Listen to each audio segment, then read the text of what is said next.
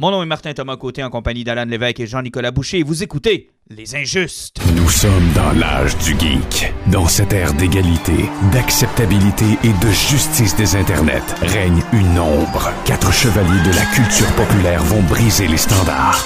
Nul ne sera à l'abri de leurs opinions. En tout temps, en tout lieu, les injustes.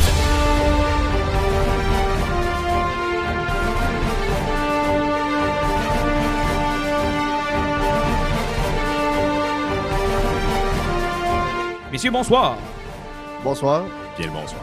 On va laisser le temps à Jean-Nic euh, de se mettre à jour euh, dans les euh, nouveaux comics qu'on a reçus cette semaine parce qu'on va en parler beaucoup encore une fois. Ça a été une grosse semaine de lecture. Oui. Ce qui m'a fait avoir la réflexion suivante.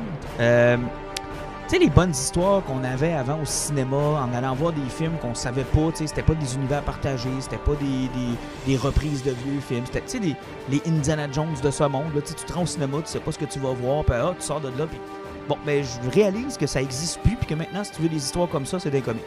Ah, T'as à peu près pas le choix, là. c'est la seule place qui reste un peu de- d'original, parce que je regarde ce qu'il y a au cinéma, là, puis... C'est vrai que lire des aventures de Superman puis de Batman, c'est Ba- nouveau puis Non, rafraîchissant. ça peut. Peut-être Du pas, jamais vu. pas ça, mais tu sais, on va parler de Once and Future. Tu sais, c'est le genre d'affaire qui, dans les années 80, il aurait pu être un film. Là.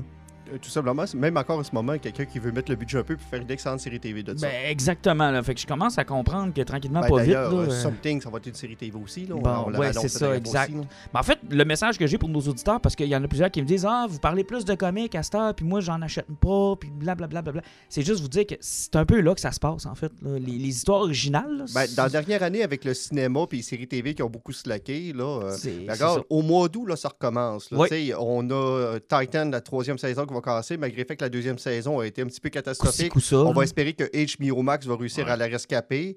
Euh, on- n'est pas à jour sur la série Superman. À un moment donné, elle n'est pas encore finie, mais il faudrait qu'on se lance dedans. Ça a l'air que ça continue dans l'excellence, en plus. là. Effectivement, puis au mois de ben, à partir de la semaine prochaine, ben, au niveau des sorties cinéma commencent à se lancer. là. Ah oui, là, ça va y aller. Puis il y a un James Bond qui s'en vient, il y a Dune qui s'en vient, il y a Suicide Squad la semaine prochaine, dont on va faire un épisode euh, la semaine prochaine. Donc, euh, vous aurez deux épisodes collés. Là. On va avoir celui-là qu'on va se concentrer un peu plus sur des Puis euh, le prochain épisode, on va vous parler de Suicide Squad qu'on va aller voir cette semaine. Euh, il va y avoir. euh, quoi Qu'est-ce qu'il y a d'autre? Il y a- il y a beaucoup de choses qui s'en viennent. Ben, Ghostbusters, Ghostbusters. Ghostbusters. Ben, pas juste ça, dans deux semaines, il y a Free Guy aussi. Oui, c'est vrai, avec euh, Ryan euh, Johnson. Johnson. Ouais, Je- non. pourquoi je- Ryan, c'est- pas Ryan, Johnson, Reynolds. pas en tout. C'est Ryan Reynolds. Tu fais Je là, voyais hocher de la tête. Moi, j'étais comme. Ryan Johnson. J'étais comme pas sûr. Parce que je me mêle toujours avec l'autre, Gosling. Ryan Gosling. Puis en plus, ils se ressemblent même physiquement, je trouve. Et je voulais faire la joke de Ryan Gosling, puis je me rappelle Ouais, plus son nom. fait que j'ai les Johnson. toutes les fois, je les vois, je fais comme Ah, c'est lequel déjà lui? Ok, ah non, c'est l'autre, c'est l'autre. Fait qu'on aura l'occasion de vous reparler de ça. Puis tu sais, garde, prenez ce qu'on vous dit, là, puis essayez-le. Puis euh, je sais que ceux qui, bon, parlent peut-être pas anglais, allez voir dans vos librairies, il y a du stock en français. Là. Je sais que c'est c'est lequel pour Marvel, hein? je me souviens jamais c'est lequel.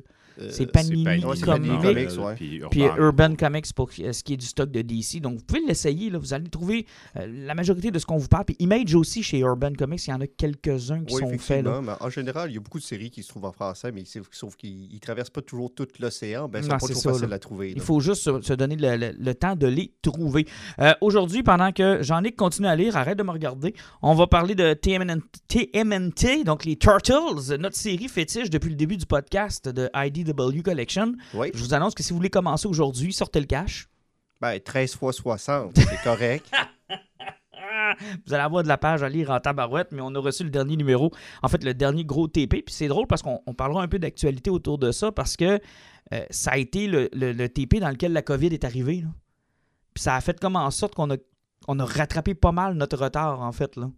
Ouais, on est on- proche de où de qu'est-ce qui se passe là. là? Effectivement, puis sans compter que beaucoup de leurs séries connexes ont fini comme euh, Turtle Universe et compagnie. Donc, euh, il reste à peu près juste la série principale qui roule. Donc, oui, c'est plus facile de la rattraper maintenant à cause de ça parce qu'il ne faut pas se cacher, là, dans les volumes 10, 11, 12, euh, il y avait beaucoup de mini-séries de 6 numéros. Donc, ça prenait la moitié du volume à eux autres tout seuls. Donc, Non, non, c'était incroyable. Puis euh, ça faisait en sorte que la ongoing, donc la principale, avançait, pas. avançait pas. Elle avançait pas en tout. Puis quand elle avançait, c'était- tu sais, je pense qu'il y en a un que je, je- je t'ai- je t'ai prêté, j'en ai, il y a genre, je pense, quatre numéros du euh, ongoing. là. Ouais, Effectivement, il y a encore une histoire de marre de, de Rocksteady. là. Arrête, Oh, là! non, oui, c'est bon! Hey, Plus de tellement Rocksteady. bon. Euh, J'ai lu, euh, je pense, 18 mots dans ces euh, 140 pages-là. plus de Rocksteady. On va parler aussi de Firepower, donc de Robert Kirkman. Je vous ferai un parallèle, moi, avec Oblivion Song, parce que, honnêtement, en tout cas, on en reparle. Moi, je vais vous faire un parallèle avec deux autres séries de chez Marvel. Ah, parfait. Once and Future, tu nous en as parlé dans les derniers épisodes. Oui. J'ai eu l'occasion de le finir. Ben, de finir. Il me reste le troisième, visiblement. Je J'avais pas vu arriver le troisième. Mais euh, on en parlera un peu. E-Man fait son entrée sur Netflix. Ou She-Man? Ça a l'air que... Il se passe de quoi? Ben, c'est, c'est- on, on va dire peut-être She-Man, ou ben E-People, je sais pas trop. là, Ah, mais- mais la, série s'appelle. Masters of the Universe. Ah, Masters of the Il n'y a pas le Universe. nom de He-Man dans le nom de la Ouais. série. On en. Effectivement. Bande-annonce, il y en a plusieurs qui sont sortis euh, cette semaine. Dune, Ghostbuster, euh, la série télé sur euh, Chucky.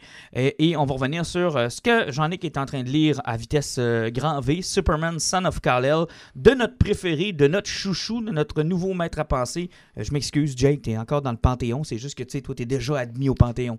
Mais Tom Taylor est en train de se faire une place. d'une certaine façon, d'essayer de parler de plus en plus de Tom Taylor pour réussir à faire oublier Jeff Lemire à Jean-Nic. là. Tout simplement, c'est notre objectif de l'année. En fait, on devrait voir plus grand que ça. faudrait essayer de réunir Jake avec Tom Taylor pour qu'ils travaillent sur un projet. De Jeff Lemire. Ouais, Genre, hein, conceptualisé par ça. Jeff Lemire. Genre, Jeff Lemire a une écrit idée. par Tom Taylor et écrit par dessiné Tom par Taylor Jake Dion. et dessiné par Jake Dion. Là, on aurait le, Excusez, le faut que total. j'aille changer mes pantalons. Ah, puis les covers faits par Daniel euh, Warren Johnson Ouais. Oh, en variant cover. ça serait écœurant. Ouais, ça, Honnêtement, j'ai hâte de pouvoir parler de son bêta rebelle, de lui. Ah oui, d'ailleurs, je veux le lire. hein. Euh, je connais absolument pas le, le- le personnage. J'ai aucun intérêt pour le personnage, mais c'est le genre de truc que tu suis l'auteur. Ah, tout simplement, tu Tout fais rien simplement. suivre l'auteur. C'est, c'est- c'est tout simplement malade. J'ai reçu le dernier numéro cette semaine. J'ai bien hâte de lire ça. Puis, euh, Ah non, on va en donner, on va en donner une J'ai l'impression que pour peut-être accélérer les choses, je vais vous donner les codes numériques des BD. Moi, on peut, on pas peut lire en digital puis d'en parler avant le mois d'octobre, novembre. Ouais. J'haïrais pas ça. Donc, commençons avec Teenage Mutant Ninja Turtle pendant que Jean-Nic finit sa lecture de Superman Son of Kal-El. Euh, c'est simple, c'est le 13e volume. Euh, je m'attendais pas à voir Janica rapidement, euh, mais là, c'est dans ce volume-là qu'elle fait son entrée. apparaissait dans le numéro 95. Ça, cette série-là, il y a le numéro 90 à 100, plus la mini-série Shredder in Hell. Donc, euh, c'est un volume d'environ 470 pages. Ah, il est beef, là. C'est toute qu'une brique. Et il nous faut un cadeau parce qu'il est pas très cher. Ben, ils vendent euh, 10 piastres de plus que les volumes précédents, sauf qu'il y a à peu près 5-6 numéros de plus dedans. Donc, c'est. Ah, puis la qualité est encore là. Le Toujours. volume est superbe. C'est génial. Bon, côté histoire, je dois vous dire que où est-ce qu'on est rendu dans Turtle actuellement, c'est complètement fou. Il y a plusieurs histoires qui se rencontrent dans ce qu'on appelle City at War, qui se trouvait être le gros event de la parce fin. que là. dans, les, les trades précédents, on avait découvert Bishop qui était en guerre contre les mutants animaux. Donc, on avait une. euh, C'était le EPF, c'est Ouais, le EP Earth Protector euh, Force. Qui sont là pour protéger l'humanité contre les mutants. Euh, là, tu t'es rendu compte qu'il y a comme une une force gouvernementale qui est plus puissante que le gouvernement qui veut éliminer les mutants. De All, All Up, qui lui est en train de virer complètement Ben, fou. en fait, les Mutant Animals sont en train de devenir Magneto dans X-Men en 2000. là. Exactement. Puis avec ça qui arrive, ben, pour donner euh, le point fort à Bishop pour dire qu'il y a raison que les mutants sont dangereux, ben, il y a le gars de Triceratops mutant de l'espace qui débarque sur nous, en plein milieu de Manhattan. Ça, c'était dans le dernier volume. On a réglé cette guerre-là, puis eux autres se sont rendus avec les Utrum sur euh, Burnos Island. Ouais, ouais. Burnos Island. Donc là, eux autres sont là, puis on les a, dans ce volume-là, on les a laissés de côté. Puis moi, je trouve que là, là, on se concentre vraiment sur moi, ce que je tripe dans l'univers de, de Turtle actuellement. Tu as eu les Mutant Animals, Dr. Stockman qui veut devenir maire de la ville de New York. Le EPF qui est là-dedans aussi. Et surtout, mon nouveau personnage préféré, Splinter et les Foot Clan, qui sont juste comme pas de bon sens. Effectivement, c'est Splinter qui a fallu qui a fallu qu'il step up, qui a, doit partir du numéro 50, qu'il avait décapité Shredder pour prendre sa place, euh, qui a fallu qu'il pisse son orgueil de gars correct, puis il a fait décapiter quelques personnes parce que plus tu lis du Turtle, puis surtout dans City of War, tu t'en rends compte, c'est que tous les gros, gros conglomérats, les présidents de building, là, Les Crime Syndicate, Les crime syndicates, c'est des Yakuza. Mm. New York est géré par des Yakuza. C'est que c'est vraiment le Japon est établi à New York. puis c'est le Foot Clan qui, qui comme tient les ficelles de tout ça. là. Effectivement, tu, tu te rends compte à partir de là que finalement tu te demandais c'est quoi la puissance du Foot Clan? Ben, ils tiennent tous les hommes les plus riches de la ville dans le fond de leur mer. Et là, Karai, qui est la fille de Shredder, revient de son trip au Japon pour reprendre le Foot Clan. Effectivement, parce qu'elle a été baquée par Kitsune, qui est la, la- la blonde de Shredder. Le- qui- dans le Panthéon. là, du de Panthéon. puis qui a donné une espèce d'épée euh, ben, Une épée, mal- maléfique. un Ah, une peu, épée là, qui, a une, qui a une- qui a une histoire. là. Effectivement. Puis euh, euh, euh, elle, elle revient pour reprendre le Foot Clan.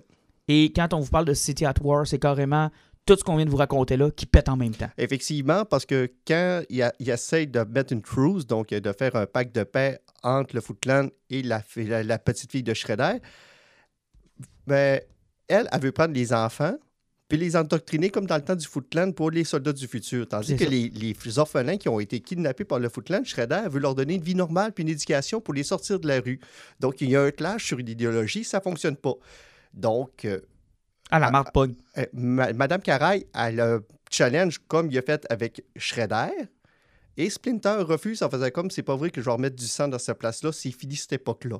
Et, la Madame Caraï pogne. pogne les nerfs. La marde pogne, puis en parallèle, t'as les Mutant Animals, qui- Mutant Animals qui, eux autres, ils vont un step plus loin, décident de maintenant, regarde, si vous voulez pas être comme, si vous voulez pas nous joindre, Je vais, on- on- je vais vous spoiler de façon subtile.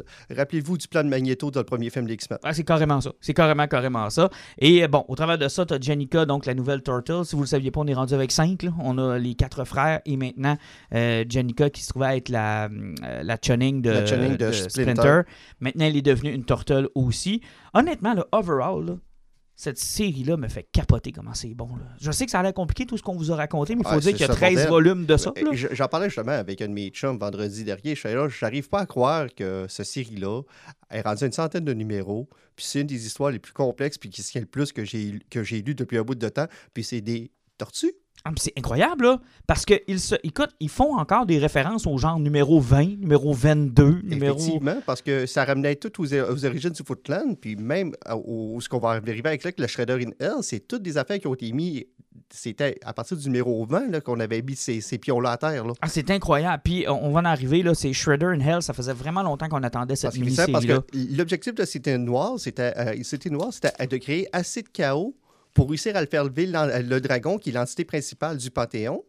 Puis que, dans le fond, Shredder, par ses réincarnations, euh, il était supposé d'être l'autre parfait pour le dragon. Ben, il est le vaisselle, dans le fond, de ce dragon-là, qui est le père des Ah, autres que dieux du parce que tu Panthéon. avais Takeshi, qui était le fondateur du. Clan. Son âme s'est transférée dans, À Shredder. à Shredder, qui est euh, Orokusaki. Orokusaki. Puis, sauf que lui, il était supposé d'être vraiment le vaisselle principal. Sauf que là, on se ramasse avec euh, un fuck total. Ah, Il y a un twist à la fin que, honnêtement, on le voit venir, Mais pas ce point-là. mais tu te dis...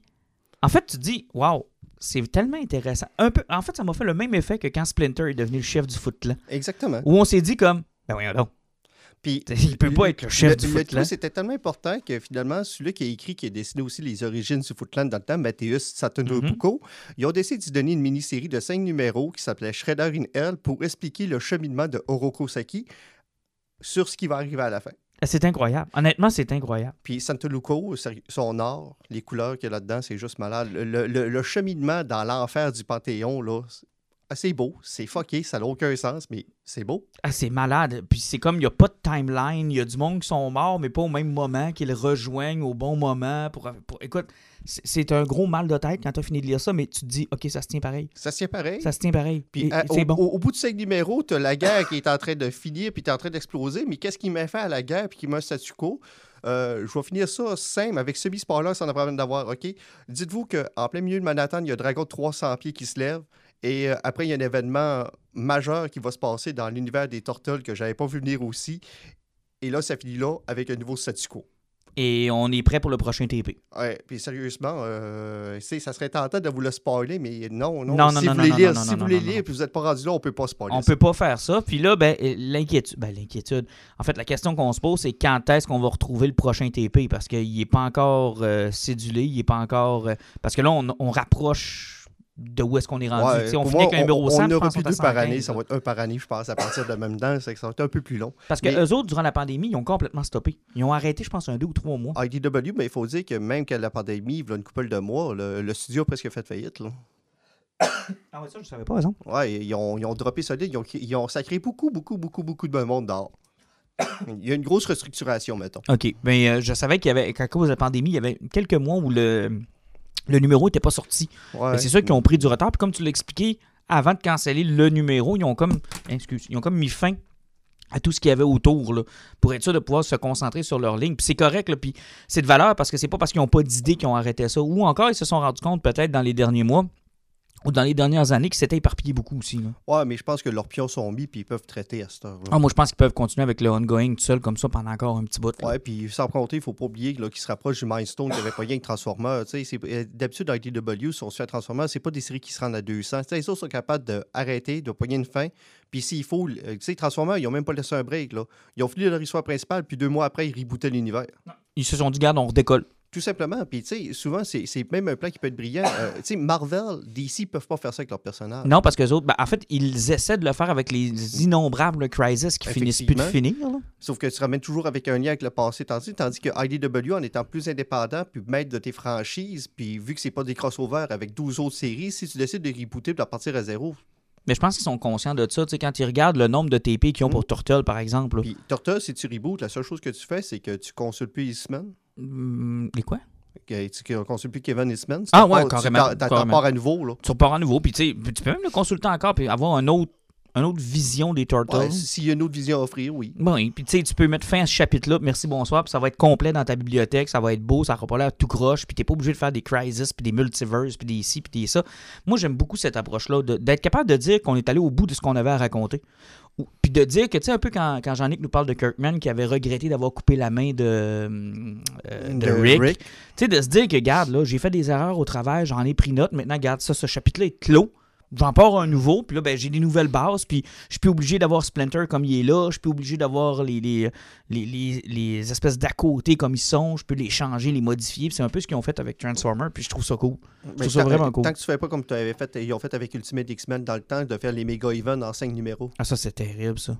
Mais Ultimate, euh, c'est triste ce qui est arrivé avec cette ligne-là de comics. Ouais, c'était plein de bonnes idées, ça a été rushé, puis euh, ils ont voulu remélanger ça au 616 que les ventes ont commencé à dropper, puis euh, quand Jeff Lowe commençait à tuer tout le monde aussi là-dedans avec des rats de marée, en tout cas, on, va, on en Ils parlera ont voulu, en fait, ils ont voulu récupérer les propriétés qui étaient les plus intéressantes. Miles Morales puis, euh, et autres. On a ramené ça. ah, ils ont même ramené Stormbreaker. Le marteau de Thor d'Ultimate a traversé dans l'univers régulier. Puis écoute, ça a fait, fait un gros fuck. Non, c'est euh, c'est un peu triste ce qui s'est passé. Hey, euh, t'es de retour parmi nous. Euh, Jean-Nic, comment vas-tu? Ça va bien, vous autres? Ouais, Hey, je t'ai vais vous poser une question Va- sur les Turtles. Ben, Je- ne sais pas si vous l'avez... Je ne sais pas écouté. Ouais, je sais que tu nous as pas écouté. parler. Ben, c'est le fun comme ça, je vais pouvoir le lire dans les prochaines semaines puis pas me faire spoiler. Euh, vous avez-tu l'impression qu'il y a un endgame qui se prépare, genre pour Turtle? Parce que ce qui est le fun avec cette série-là, c'est que il y a une belle construction de personnages, tout ce qui amène de nouveau qu'ils vont chercher dans le vieux lore de Turtle, ils ont bien construit avec ça. Mais là, je me sens un peu comme dans du manga, genre, tu sais, la série continue, continue, mais vous pensez-tu que les auteurs, ils ont genre une idée de où ils veulent amener ça? Y a-tu comme un, un arc plus gros qui va clôturer Ben, ça? On est-tu pour 10 ans? C'est ce qu'on vient juste de Ben, dire. c'est un, peu- ben, c'est un peu ce dont on parlait. On se disait que, tu sais, normalement, chez IDW, après 200 numéros, on commence à closer la patente. Mais, tu sais, dans l'histoire en tant que telle, là, tu sais, quand on avait lu, euh, je me souviens plus c'était quoi le titre, quand Splinter euh, pète Shredder dans le 50e numéro, tu sais, je me disais, il y a- il y, a quoi d'autre à raconter, tu sais.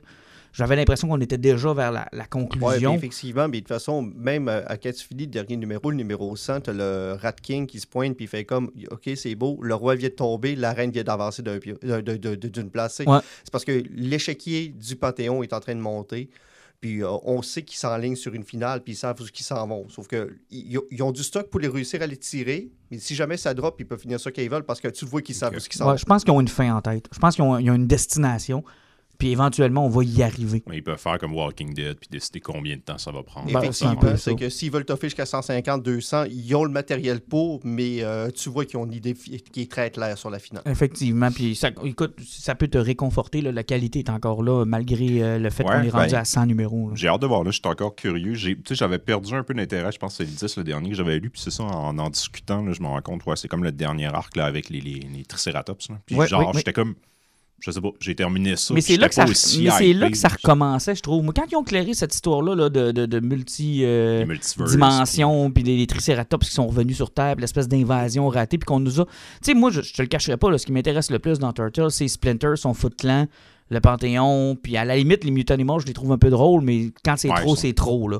Mais pour le reste, là, moi, les Ultron, puis ces affaires-là, ça m'intéresse pas. Quoique là, il y a un spoiler à la fin de.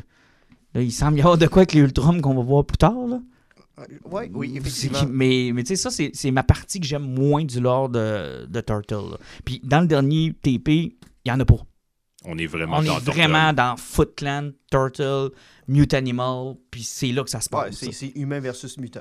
Ouais. Exactement. Ça fait c'est drôle à dire, c'est le intéressant. côté plus terre à terre de Turtle. On n'est pas En dans fait, le oui, cosmique. là. exactement, exactement. Hey, tu viens de finir Superman Son of Kal-El de Tom Taylor. Hum, Maudit que c'était bon. Ça fait longtemps. ça fait longtemps que j'ai lu ça, voyons. Fait un bout, tu l'as lu, hein? C'est Ouais. tu frais à ta mémoire? Ouais, je me rappelle un peu des Hey. grandes lignes. Juste vous dire d'abord, le, pour ceux qui, euh, qui sont peut-être un peu plus collectionneurs, là, juste acheter le numéro 1, le cover est écœurant. Ah, le magnifique. cover est magnifique. C'est euh, une référence donc à Superman numéro 1. euh, dans, dans les années 40, je pense, à peu près. C'est exactement le même cover, mais cette fois-là, c'est le, le fils donc de, de Superman, euh, qui est donc euh, John, euh, John L. John L. L. Euh, Puis, qu'est-ce que vous en avez pensé?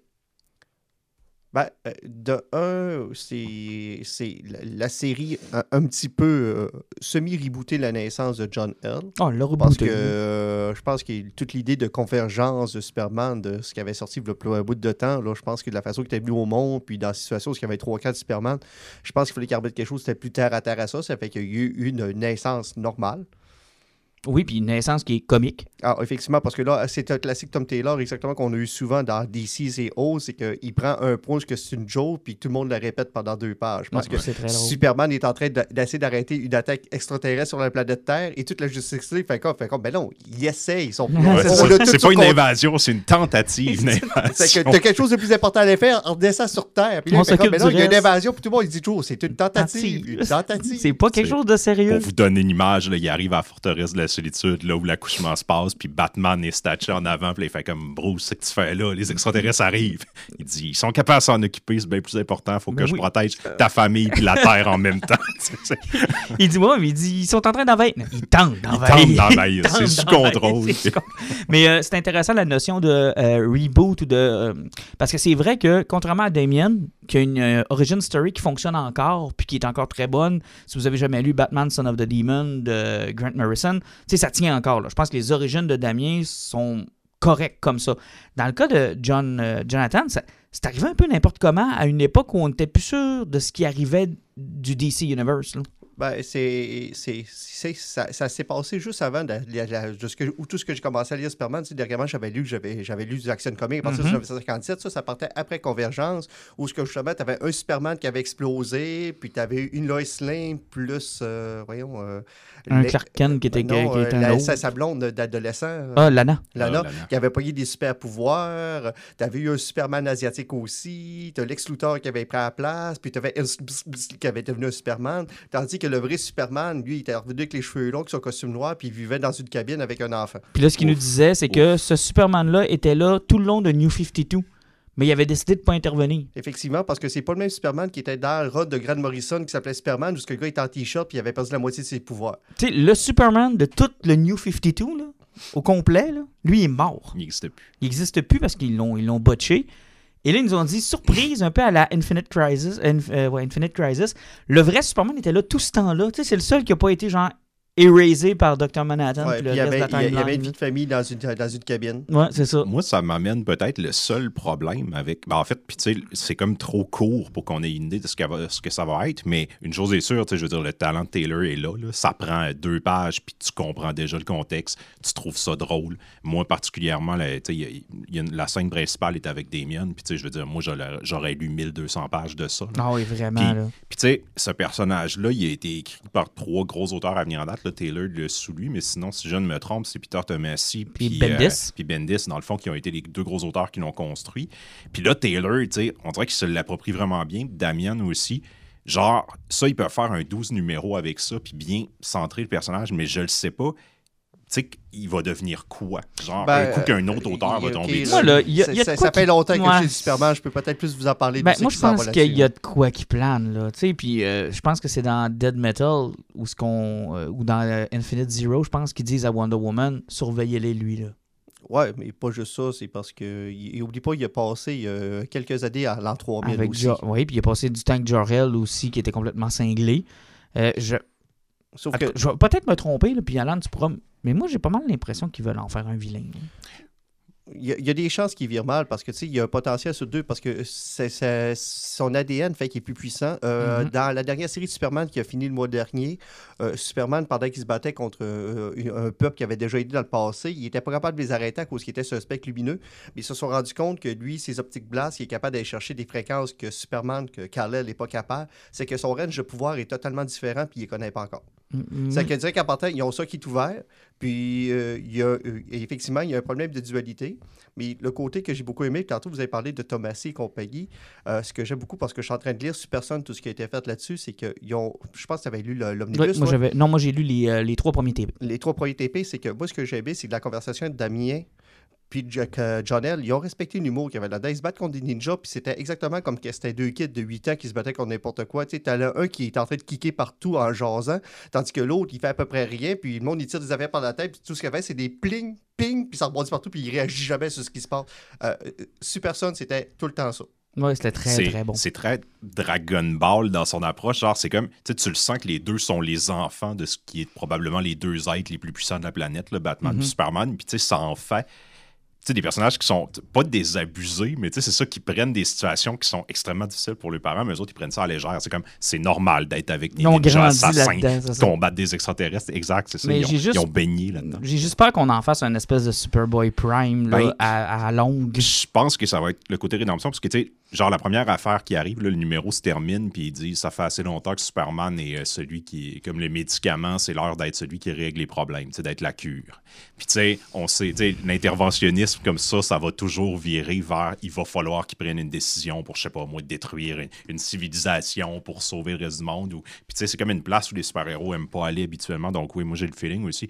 Il- Peut-être pas en faire un super-vilain, mais un super-vilain genre temporaire. là. Ils vont amener son côté on va dire moral, ils vont le pousser jusqu'au bout. le, le bout, là, je, je- je peux prévenir les changements climatiques, là, puis je peux commencer à virer, euh, tu sais, l- l'espèce de... de- bon, c'est un peu niaiseux parce que je suis en train de lire sur Fidel Castro, mais le- le- l'espèce de révolutionnaire que, tu sais, euh, moi, je, je sais ce qui est bon pour vous, là. Ouais. Ça me... Ben, et- et- et- effectivement, c'est toujours là où, ce que- où ce que tu deviens semi-vilain parce que tu mets tout le monde à dos. là. Ben, c'est ça, là. Mais j'ai hâte de voir où est-ce que ça s'en va, puis encore une fois, moi, Tom Taylor, écoute, euh, vendu. là. Donner les clés de n'importe quoi. Ah, C'est- excellent. Hey, on a déjà presque une demi-heure de fait, puis je veux absolument parler de Once and Future, euh, puis de Firepower. Tu sais, on va faire les, les deux ensemble, parce que c'est drôle, les deux se comparent un peu, dans le sens où Firepower est très slow, très Robert Kirkman, très... Je suis sûr de ne pas me faire canceller, comme on en parlait tout à l'heure, Alan, en redonde. Puis tu avais Once and Future, que moi, j'ai trouvé que... J'ai lu les deux premiers TP, puis c'était vite, là. C'est vite, vite, vite, vite, vite, vite, vite. vite. Non, c'est pas garoché. Garoché, c'est un mauvais mot, parce que Garocher, ça veut dire que tu sais pas ce que tu t'en vas. Vite, ça veut dire que t'as peur de quelque chose puis je le sais pas quoi. T'as-tu peur Oh. d'être cancellé? T'as-tu peur que ça s'arrête après trois numéros? T'as-tu peur? Puis t'as confiance en ton histoire, mais t'as l'impression que ceux, ceux qui te publient ont peut-être pas autant confiance que toi. Là. Et il tu y aurait veux- dû. Tu veux là. pas lâcher la pédale. Tu veux pas te lâcher la pédale. De- C'est ça, tu te permets pas de. Jusqu'au temps que tu te rends compte que tu es nominé pour euh, un award. Exact. Là, là, tu te fais comme. Là, tu relaxes. Mais tu sais, c'est très. Pas rocher, j'aime pas le mot parce que rocher veut dire euh, fait un peu. euh, C'est mais- mal la- fini. que c'est mal fait. La pas qualité ça, de l'art est tellement là que ça n'a pas été rushé. C'est ça. La qualité est là. L'histoire était cœurante. Je sais qu'Alan, tu nous en avais parlé lors du dernier podcast. Euh, le personnage principal est juste génial. C'est une grand-mère. Tu sais, c'est rare qu'on voit des personnes âgées comme personnages principaux. Puis, tu sais, elle est cool. Elle est vraiment badass. Euh, elle sort de son CHSLD, puis elle décide qu'elle prend des histoires en main, puis son petit-fils est au courant de rien. Puis là, euh, c'est le classique de on m'a caché mon existence, on m'a caché tout, ce qui se passait dans le monde. Et on mélange les contes de la Grande-Bretagne. Exactement, parce que la grand-mère, comme j'avais parlé, elle fait partie d'un ordre qui protège les- le folklore de la Grande-Bretagne parce que tout existe pour de vrai. Mm. Et euh, quand une histoire se réveille, ben, ça prend des héros. Puis ces familles-là, elles autres créent des héros. Donc, euh, elle, elle a eu une fille, puis sa fille, elle, elle a eu un enfant, mais lui, il était, lui c'était pas Galahad, c'était Perceval. Ça fait qu'elle a élevé un enfant pour qu'il soit Perceval dans l'histoire du roi Arthur. Mais entre-temps, sa mère, elle, elle a comme voulu être contre sa mère. Ça fait qu'elle a réussi à engendrer un Galahad pour, la, la- la- pour courir après. Sauf que le principe de base de ça, c'est que à chaque fois qu'un conte, une histoire se lève, il y a un héros qu'il faut qu'il se lève et ses pouvoirs s'équivaut avec l'histoire l'histoire dans laquelle il est. Ça fait que le gars, si tu le croises d'un bord, tu vas lui donner un coup de poing d'en face, il va mourir là. Mais si tu le mets dans une histoire puis qu'il doit combattre un dragon puis le tuer, ben, il va avoir le pouvoir de tuer le dragon. Ah, c'est compliqué. C'est c'est bon, puis tu sais, on joue comme sur deux tableaux. Là. Tu sais, Des fois, on, on nous explique que quand on est dans le monde réel, puis là, whoop, quand on entre dans cette espèce de conte-là, il y a comme. Ouais. Dans l'Otherworld, il y, a- il y a comme un genre d'ambiance qui se fait euh, dans, le, dans les le couleurs, dans la. BD. C'est très vert, ça dans l'Otherworld. C'est ça. Puis là, tu, peux- tu, tu joues un peu au compte, à, à la préservation du compte et autres. C'est vraiment intéressant. Puis là, j'ai hâte de, de lire le troisième parce que moi, j'avais beaucoup de questions que j'ai posées à Alan qui m'a dit Moi, mais. Tout là-dedans, est là. tout est là, tout est là.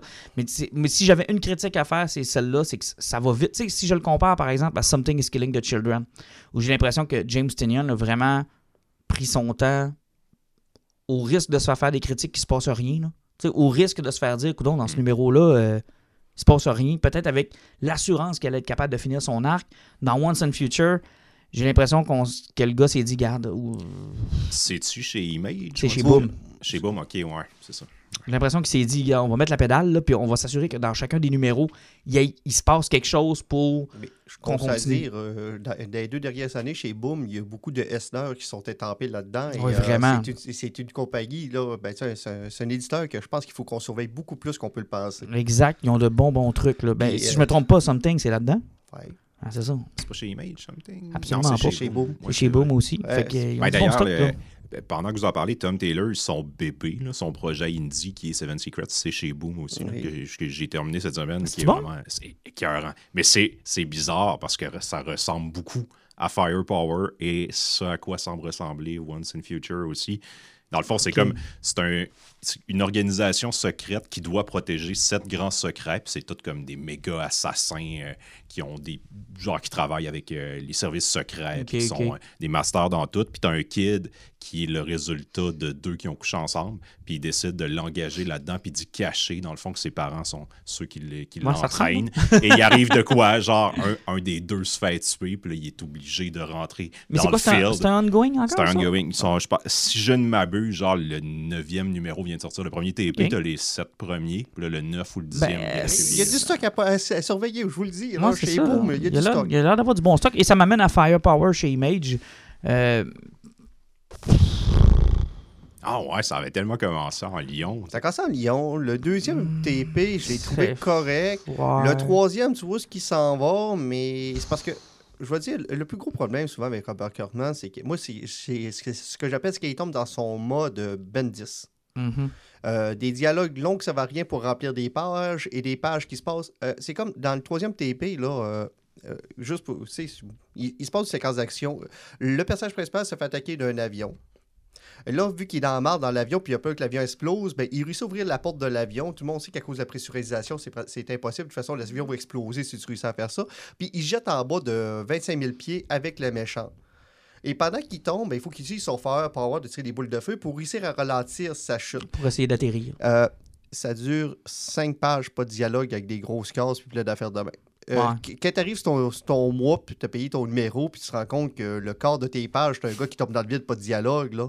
C'est dole un peu. Mais c'est surtout le. le- le- ça, tu sais, pour une des rares fois, là, je savais comment ça allait finir avant que ça finisse.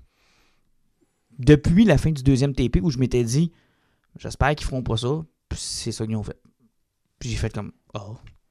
Ouais, c'est parce qu'il il établit des, il, a, il a- il a établi un statu quo, qu'il rétablit, puis euh, il en ramène un autre. Parce que tu sais, tu, vois qu'il jongle avec euh, je peux-tu finir ça là Ben, je continue plus longtemps? Ben, c'est ça l'affaire, parce que moi, à ouvre la des fin. C'est des fermes. C'est tout ce qu'il fait. que- À, à la fin du tour, je me suis dit, c'est quoi, ça pourrait arrêter là, puis je serais pas déçu. là. Effectivement, mais il, il joue avec des portes puis des, qui sont ouvertes puis fermées parce qu'il ouvre puis il ferme son histoire tout le temps. Puis euh, Ils sont pas attachants, les personnages. les personnages qu'il y a sont pas super attachants. Puis moi, je vais te le dire, euh, j'ai l'impression de voir euh, Daredevil et Iron Fist qui ont fait un enfant. Ouais. C'est que j'ai l'impression de voir le chasse avec Stick. Puis de l'autre côté, le gars qui a le pouvoir de Iron Fist. Puis tu sais, Waylon, qui était l'espèce euh, de. Le chasse et le The Ends Ouais. se lient aussi avec Iron Fist. Ça fait que j'ai l'impression de lire ce que j'ai lu chez Marvel pendant une dizaine d'années. Tu sais, Waylon, qui est le personnage qui était le plus cool dans le premier TP. C'est son, comme son master. L'espèce de master qui, tu sais, Ouais. qui a des beats, puis qui, euh, tu sais, qui a l'air un peu funky, Qui écoute du radio. puis qui écoute du Radiohead. Tu sais, ce personnage-là était tellement parti fort, puis après ça, Il a plus rien fait. ils l'ont effacé complètement. Puis Owen, qui est le personnage principal, est tellement plate Ouais, Il est puis tellement générique, puis il est tellement. Pour, pour, y, pour y créer une polémique, ils ont fait que sa blonde qui était morte, qui l'avait traumatisé, et ben, tout le monde le savait, Ouais, encore elle vivante. est ça, encore c'est- vivante. C'est toujours le classique. Quelle si, si t'as- hein. si l'amour de ta vie est mort, c'est parce qu'il est encore vivant. là, Non, parce que c'est ça. faut qu'il y ait une dualité avec son, sa, sa femme présente puis son ex. Puis, euh, puis tu sais, la, la seule question que tu as, c'est tu veux voir pourquoi il ressemble le dragon, tu veux voir c'est quoi, mais. Tu veux voir la femme serpent, c'était quoi? Ouais. Ça arrête c'est- Puis aussi, tu, tu vois que c'est c'est du classique Kerman, c'est encore plus apparent que dans Invincible. C'est ça qui me déçoit un peu, c'est parce que lui qui est- il essaie de travailler maintenant avec un artiste, il essaie de plus le pousser comme il y a eu un problème avec Tony, euh, c'était euh, Tommy- euh, Tony Moore à l'époque. Ouais, Mhm. Euh, c'est qu'il travaille avec euh, des, des dessinateurs, puis il leur dit, là, euh, euh, saute des cases. Je vais t'écrire des cases qui sont pas importantes, puis je vais te dire les cases sont importantes. C'est que des bouts, tu as l'impression que c'est des dessins à la Tintin avec des yeux qui sont faits au point noir, puis il y a d'autres cases que c'est fait avec full beau gros détails. C'est Dans... Tu pouvais le comprendre, Invincible, c'était pas si pire que ça. Les personnages étaient grossiers parce que c'était très cartoon. Parce que là, on représente des humains normaux, ça fait que d'une case à l'autre, tu n'as jamais une stabilité. Là, la qualité n'est pas là partout. Elle n'est pas là partout. Donc, euh, tu sais, tu vois que c'est rushé, puis qu'il y a une idée qui est faite, puis qu'il veut garder le même auteur. C'est qu'on dirait qu'en même temps, ça vient comme casser le beat de temps en temps, puis ça me gosse un peu. C'est pas que c'est mauvais, c'est bon, mais c'est. Mais c'est pas son meilleur travail. Non. On va dire ça comme ça. Puis tu sais, moi, je le compare à Oblivion Song que j'ai lu, que moi, j'ai vraiment apprécié, que j'ai trouvé ça vraiment. Je pense que tu l'avais lu aussi. Ouais, euh, j'ai- J'ai l'équivalent des deux premiers TV. Ouais. Probablement, j'ai le premier book ben, de lui. là. tu vois, moi, j'ai trouvé ça plus intéressant. Euh, ça faisait Ouais. plus différent. Ben, à- c'était- à- moi, quand j'ai terminé, j'avais adoré ça, mais j'ai trouvé que c'était la pire affaire que le Ouais. Kirkman, à part peut-être Marvel Zombies. là. Mais, genre, ouais, avec la manière que vous parlez de Firepower, ça- c'est donnant un peu. Genre, j'étais comme excité. Moi, j'avais vraiment trippé sur le premier ça, numéro. ça On- fait peut-être on, monter. on là. a C'est tout trippé sur un le peu. premier, puis euh, après. Mais, mais le premier euh, qui est en fait le zéro, là. Sérieusement, Ouais, je conseille dire que côté super-héros, la série que j'ai plus de fun qui est nouvelle, je conseille à dire Radiant Black chez Image. Hmm. Radiant Black, c'est quelque chose qu'il faut suivre. Euh, E-Man. Euh, c'est Kevin Smith qui est derrière le projet? Ouais. Donc, Et c'est côté- pas Iman. C'est Master of the Master Universe. of the Universe. Master of the Universe. Ouais, Revelation. Euh, du côté donc de Netflix, vous l'avez écouté. Moi, je, écoute, je vais me confesser. Je, ben quoi que t'as mon âge, j'en ai, je comprends pas que t'aimes ça, mais moi c'est tellement pas. J'avais pas vraiment d'intérêt. Moi, je l'écoute parce que c'est Kevin Smith qui Ok, écrit ça. parce que moi honnêtement là, j'ai aucune référence de Master of the Universe. Là, je connais ça Je zéro. connais ça là. encore moins que G.I. Joe. puis J'ai Exactement. jamais vu un film, ni écouté une émission, Exact. ni eu un jouet de G.I. Joe. Alan étant le vieux crouton qui nous euh, de notre trio, lui a sûrement beaucoup de références à E-Man. Ouais, ouais, j'ai écouté la série quand j'étais jeune. Mais Même la- l'autre série qui avait sorti, de- qui était à la fin des années 90, début 2000, il était disponible sur Netflix. Ça valait Mhm. la peine. Ça avait été cancellé, sauf que ça grondait vraiment l'univers. Mhm. Euh, J'avais commencé Shira, mais je ne l'ai pas fini parce que euh, c'est pas que c'était mauvais, c'était pas quelque chose qui venait me chercher particulièrement, mais tu sais, c'était excellent aussi. Là, mais euh, oui, je, je connais un petit peu l'univers de He-Man. Puis là, Kevin Smith, as-tu réussi son coup ou pas?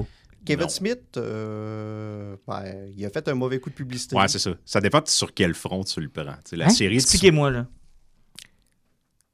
Il a fait un mauvais coup de publicité, je Parce comprends que pas. dans le fond, là, puis toi-même, tu as fait l'erreur en commençant. Tu as dit, on va parler de Iman. Oui, carrément. Dans le fond, c'est pas vraiment une série de Iman. C'est une série de l'univers de Iman dans lequel Iman est là dans le premier épisode et il disparaît pour une raison X et on le revoit dans des flashbacks Ah, mais dans c'est les pas autres grave, il y a. Skeletor. Non, il Ce est disparu. avec. qui est voicé par Marc Hamill, c'est vraiment cool. Mais tu sais, pour- moi, pour vous, vous mettre en contexte, là, genre, tu sais, Iman, c'est à peu près tout ce que j'aime pas des cartoons des années 80. là. C'est un gars bobette qui ressemble à un lutteur avec une coupe champignon en or, avec une grosse épée, qui se bat contre un squelette. Et est qui clairement est là accompagné pour d'un vendre des jouets, Qui a un bol de toilette sur la tête avec ça. une grosse moustache, c'est ça, tu sais, je veux dire, ça, avait- dégouline vendre des jouets. Il ensemble. n'y avait, pas de compagnie japonaise en arrière qui faisait des jouets cool comme les Transformers. c'est ça, là. fait que là, l'affaire, c'est on veut vendre des jouets Fait de façon maladroite. je me disais, bon, Kevin Smith a fait ça. Puis Kevin Smith, le- les premières attaques qu'il y a eu, les fans disaient, là, là, on dirait que tu nous fais une série là, où ça sera pas Iman qui va être là. Puis, non, non, non, non, non. Kevin Smith était là. Vous allez voir, les fans, vous allez être gâtés. Vous allez voir Iman, vous allez triper sur Iman. C'est une série d'Iman. Je suis un grand fan de Iman, mais il avait déjà dit dans le passé qu'il il écoutait pas ça, que c'était pas sa génération. Mais là, il dit, je suis derrière vous, je sais c'est quoi le, le- le fandom, puis vous serez pas déçus. Puis, envoyé en bande-annonce, puis avec les premiers échos, le monde faisait comme Ouais, mais là, on, dit- on s'assemble s'en aller vers ça va être un autre personnage qui va prendre le lead. Il disait Non, non, non, non, non, vous allez voir.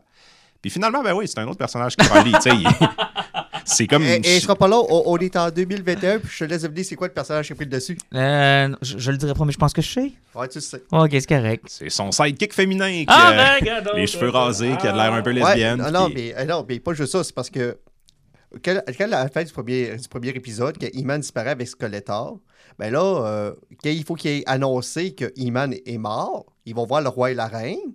Ils font comme, excuse-nous, parce que Iman est mort. Là, le roi fait comme, mais là, le royaume est, perdu. On a perdu Iman qui protège Grayskull. Là, t'as Man at Arm qui fait comme, euh, excusez-moi, euh, bon, ouais, j'ai une autre nouvelle pour vous. Il fait comme, et, et Adam, où il est, il fait comme, justement, c'est parce que Le prince. votre, Majesté, c'est parce que Adam, votre fils, tu sais, qui est blond, là, puis qui a même coupe de cheveux que Iman, là, ben c'est Ouais. Iman. Là, le roi, lui, il pète une coche, sa mère, elle, elle tombe à terre, son fils, puis Iman sont morts en même temps. Le roi, il a une réaction de roi. Il pleure pas, il check man en arme, il fait que tu me cachais ça toute ta vie, décalé, je veux plus te voir la face. C'est une réaction de roi. Et Tila, qui était la meilleure amie d'Adam et le bras droit de Iman en combat, Qui était Elle la fait- seule qui était pas au courant. était la seule qui était pas au courant. Elle t'a fait une crise, là, mais une crise existentielle. Ah oui. La mère pleure parce que son fils est mort, là, hein. Le roi, il vient de perdre son fils puis son protecteur, mais elle a fait comme, mais moi, moi, personne me respecte dans cet univers-là. Personne me respecte et personne m'aime. Je vous redis tout et je m'en vais. Ah.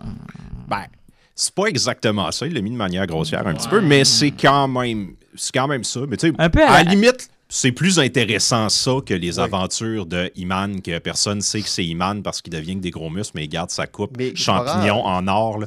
Tu sais, je veux dire, c'est complètement débile. Fait que, tu sais, qu'il ait décidé d'aller ailleurs, c'est- tu sais, moi, ça ça, ça m'a pas dérangé. Ça m'a fait penser à l'espèce de chanson qu'ils ont donnée à Jasmine dans Aladdin. Là. Ouais. Avez-vous vu, là, où ce que- Non, elle décide qu'elle le pète une coche, puis qu'elle Ouais, décide qu'elle... entendu parler, mais Oh, le seul côté positif en se débarrassant d'E-Man, c'est que tous les autres personnages qui entouraient E-Man, tous les personnages masculins ou autres, parce que c'est une série qui était très masculine, Mhm. euh, ils ont tous été déconstruits, puis c'est tous des personnages qui doivent se retrouver. Euh, sérieusement, Kevin Smith, la job qu'il a fait sur tous les personnages qui entourent, tu sais, ce que Man at Arm va devenir, euh, même Orko, qui est un personnage de marde, que tout le monde, tu sais, le petit magicien bleu et rouge, Mhm. là, qui était mauvais comme 10, ce qu'il a fait pour le reconstruire, c'est super épique. Euh, tu sais, Chris, euh, Evelyn, c'est c'est elle qui a peut-être un peu moins traité. Sauf que il y a plein de personnages de même. Ils ont eu tous des beaux moments. Même euh, le Gringer, le, son tigre, il y a des belles séquences. Il y a plein de belles affaires. À, à- à part elle, de temps en temps, c'est comme à un moment donné qu'ils veulent, ils veulent aller la rouler. C'est parce que vu qu'il n'y a plus de magie à cause que Grayskull l'a pété, ben, la planète est en train de crever. Et quand ils vont la chercher, ils font comme Je m'en tabarnak, veuillez mentir, la planète au grand complet mérite de mourir.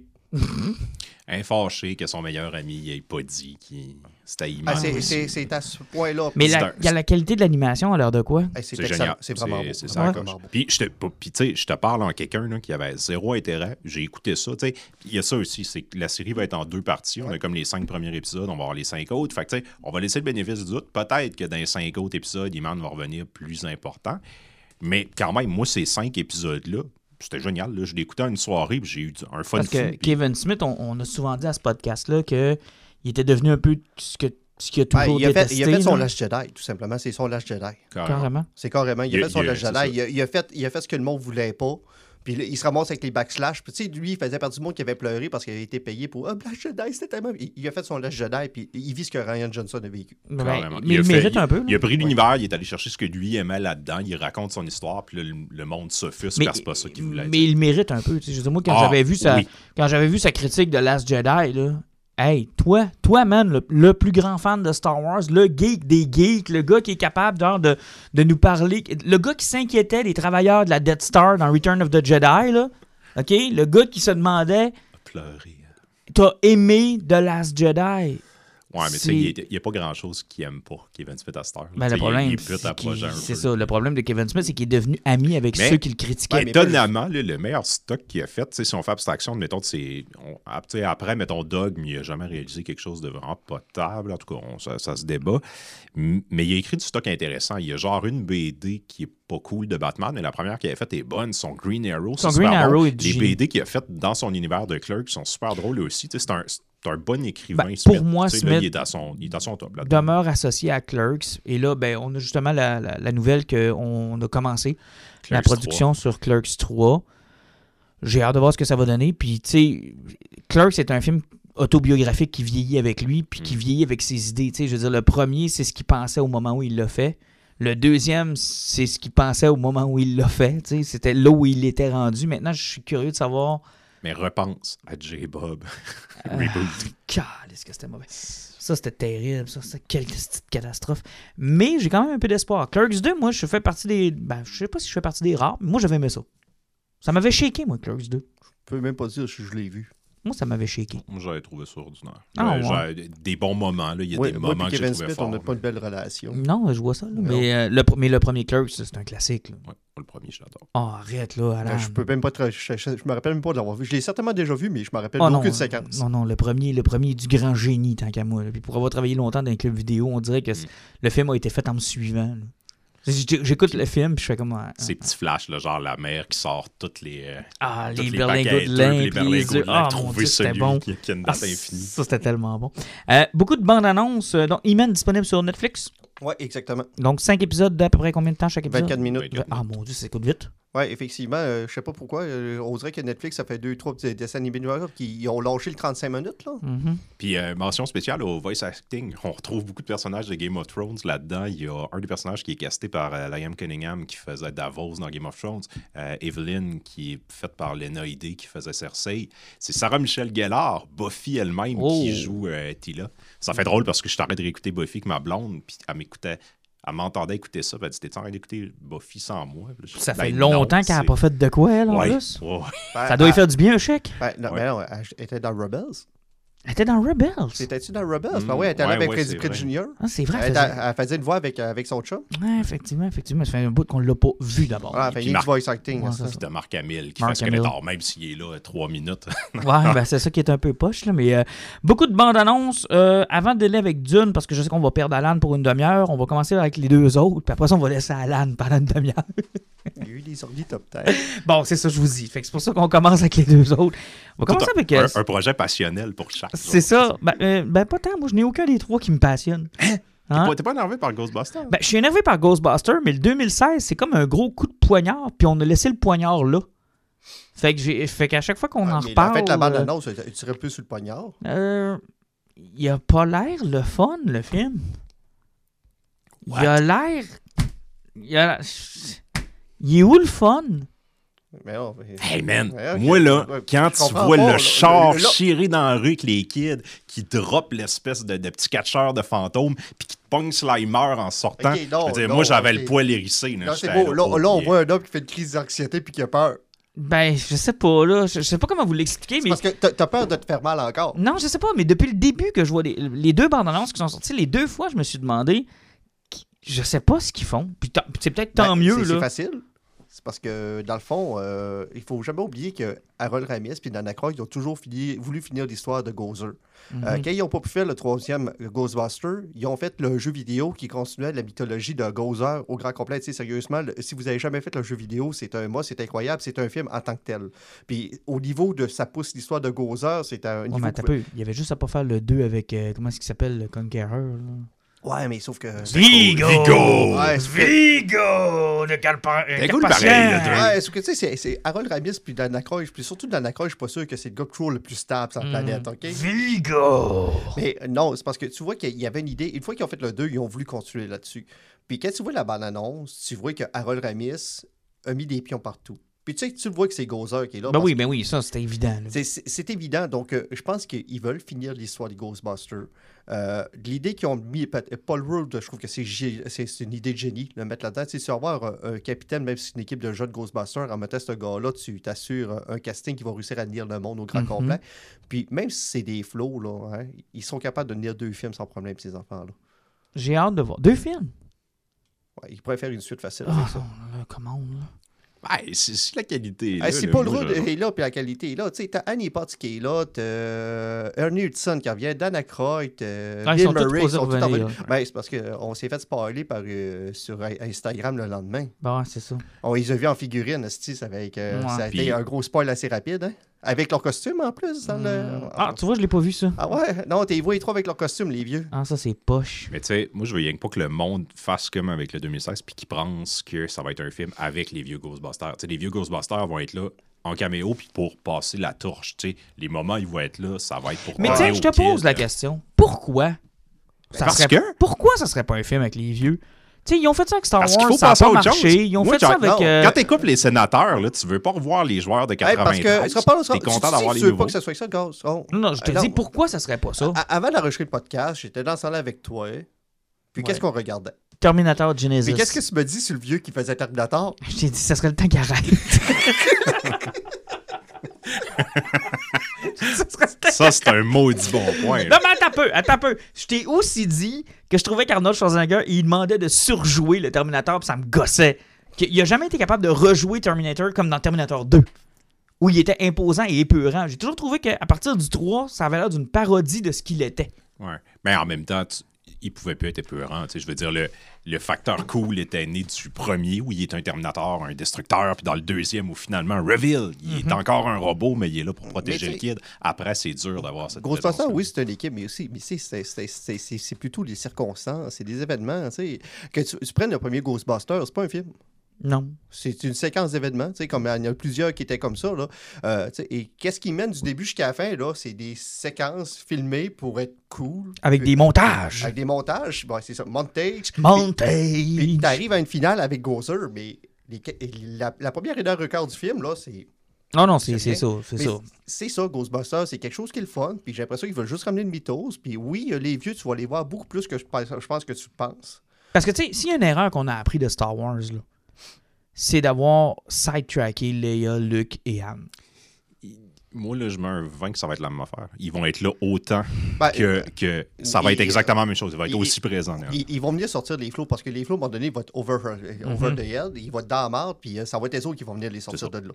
Puis je pense qu'ils vont lui dire, tu sais, nous autres, quand on a commencé, on avait cet équipement-là, on savait pas quoi faire avec, on en avait un qui avait une tête. Parce qu'il y a comme, euh, il y a comme deux approches. Tu sais, t'as, t'as cette approche-là qui a été utilisée avec Star Wars, qui a été utilisée donc avec. euh, qui sera utilisée avec Ghostbusters. Puis t'as Et qui l'approche un peu. rarement. La- oui, et t'as l'approche Indiana Jones, là, où non, non, non, on le sidetrack pas, c'est encore lui. Mais encore une fois, fonctionne il- pas non plus. est fonctionne pas plus. là. Parce que, tu sais, il y a que la fait de la bande-annonce qu'il appelle, puis que ça fait We're Close, qui était la célèbre réponse de Ghostbusters 2, que tout le monde l'appelait pendant qu'il est en train de jaser chez Race Occult, Mhm. dans la librairie de Race, euh, de, de Ray Stantz. Parce que c'est Dan Aykroyd qui répond, puis qui dit We're Close, la, la chose qu'il disait tout le temps. Donc, euh, dès que tu vois ça, ce qu'il appelle, là, tu le vois, t'es- gros max, t'es à la moitié du film.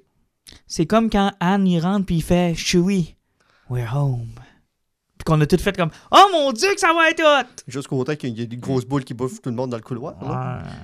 Mais tu sais, c'était- correct comme il l'avait fait dans, dans l'épisode 7, parce que Mhm. tu le sentais qu'il allait être là, mais que ces personnages-là allaient soit mourir, soit être mis de côté un peu. C'était pas leur histoire. Je con- continue correct. à dire qu'on est en 2021 puis que le film n'a pas le choix d'être une, une éducation. Puis comme j'avais dit la première fois, c'est que Paul Rudd va servir d'intermédiaire entre nous et le plus jeune public. Ouais, c'est ça. Lui ceux qui va, ont pas lui, il va, il va expliquer l'origine puis l'histoire des Ghostbusters pour le monde qui n'a pas connu ça. Parce qu'il ne faut pas oublier, c'est... Mais comment ils vont expliquer que, Parce que tout le monde a oublié Mr. Puff Chamallow? Parce que le, le problème, là, il faut jamais...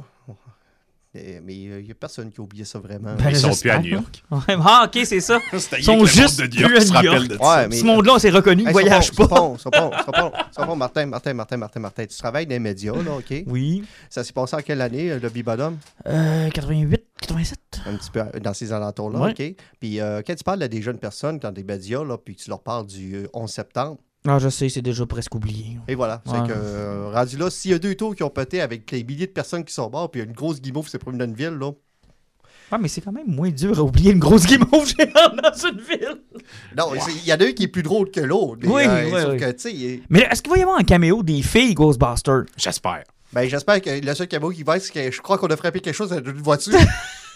tu sais que ça serait drôle, hein? Les cartes sortent du véhicule. Ah, on prend des vacances. Puis il y a comme genre un gros pied géant de fantôme. Ramenez-nous Peut-être, oui. Melissa McCarthy. C'est ça qu'on veut.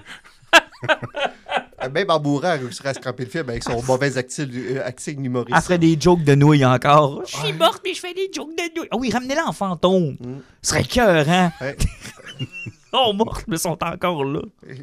Wow. Le, le film avec quatre filles qui sont en route qui veulent coucher avec Chris Hemsworth. Ah, c'est que c'était mauvais? Ça n'a pas de bon sens comment c'était mauvais. Tu sais, au-delà de tout le débat qu'il y a eu sur Ah, vous êtes juste. euh, c'est juste parce que c'est des filles. Non! Non, non, non! C'est juste mauvais. Point, là. Mm. Point, point, point. Je suis capable de voir plein de films avec des filles, c'est super bon. Ça, c'est juste de la crise de merde. C'est drôle parce que ça fait un pont avec ce qu'on parlait tantôt avec Kevin Smith puis Iman, Mhm. puis comment il s'est aliéné le fanbase. Tu sais, le film est mauvais de 2000. Ben, en tout cas, il est- selon moi, il est correct. C'est pas, pas un très bon film, mais ça passe. Mais la porte est là, Mais je veux dire, le gros problème, c'est qu'ils ont dit à tout le monde Ah, ils vont revenir les autres, puis vous allez voir, puis ça va être dans, l'esprit de la série. Puis, ouais, non, pas tant.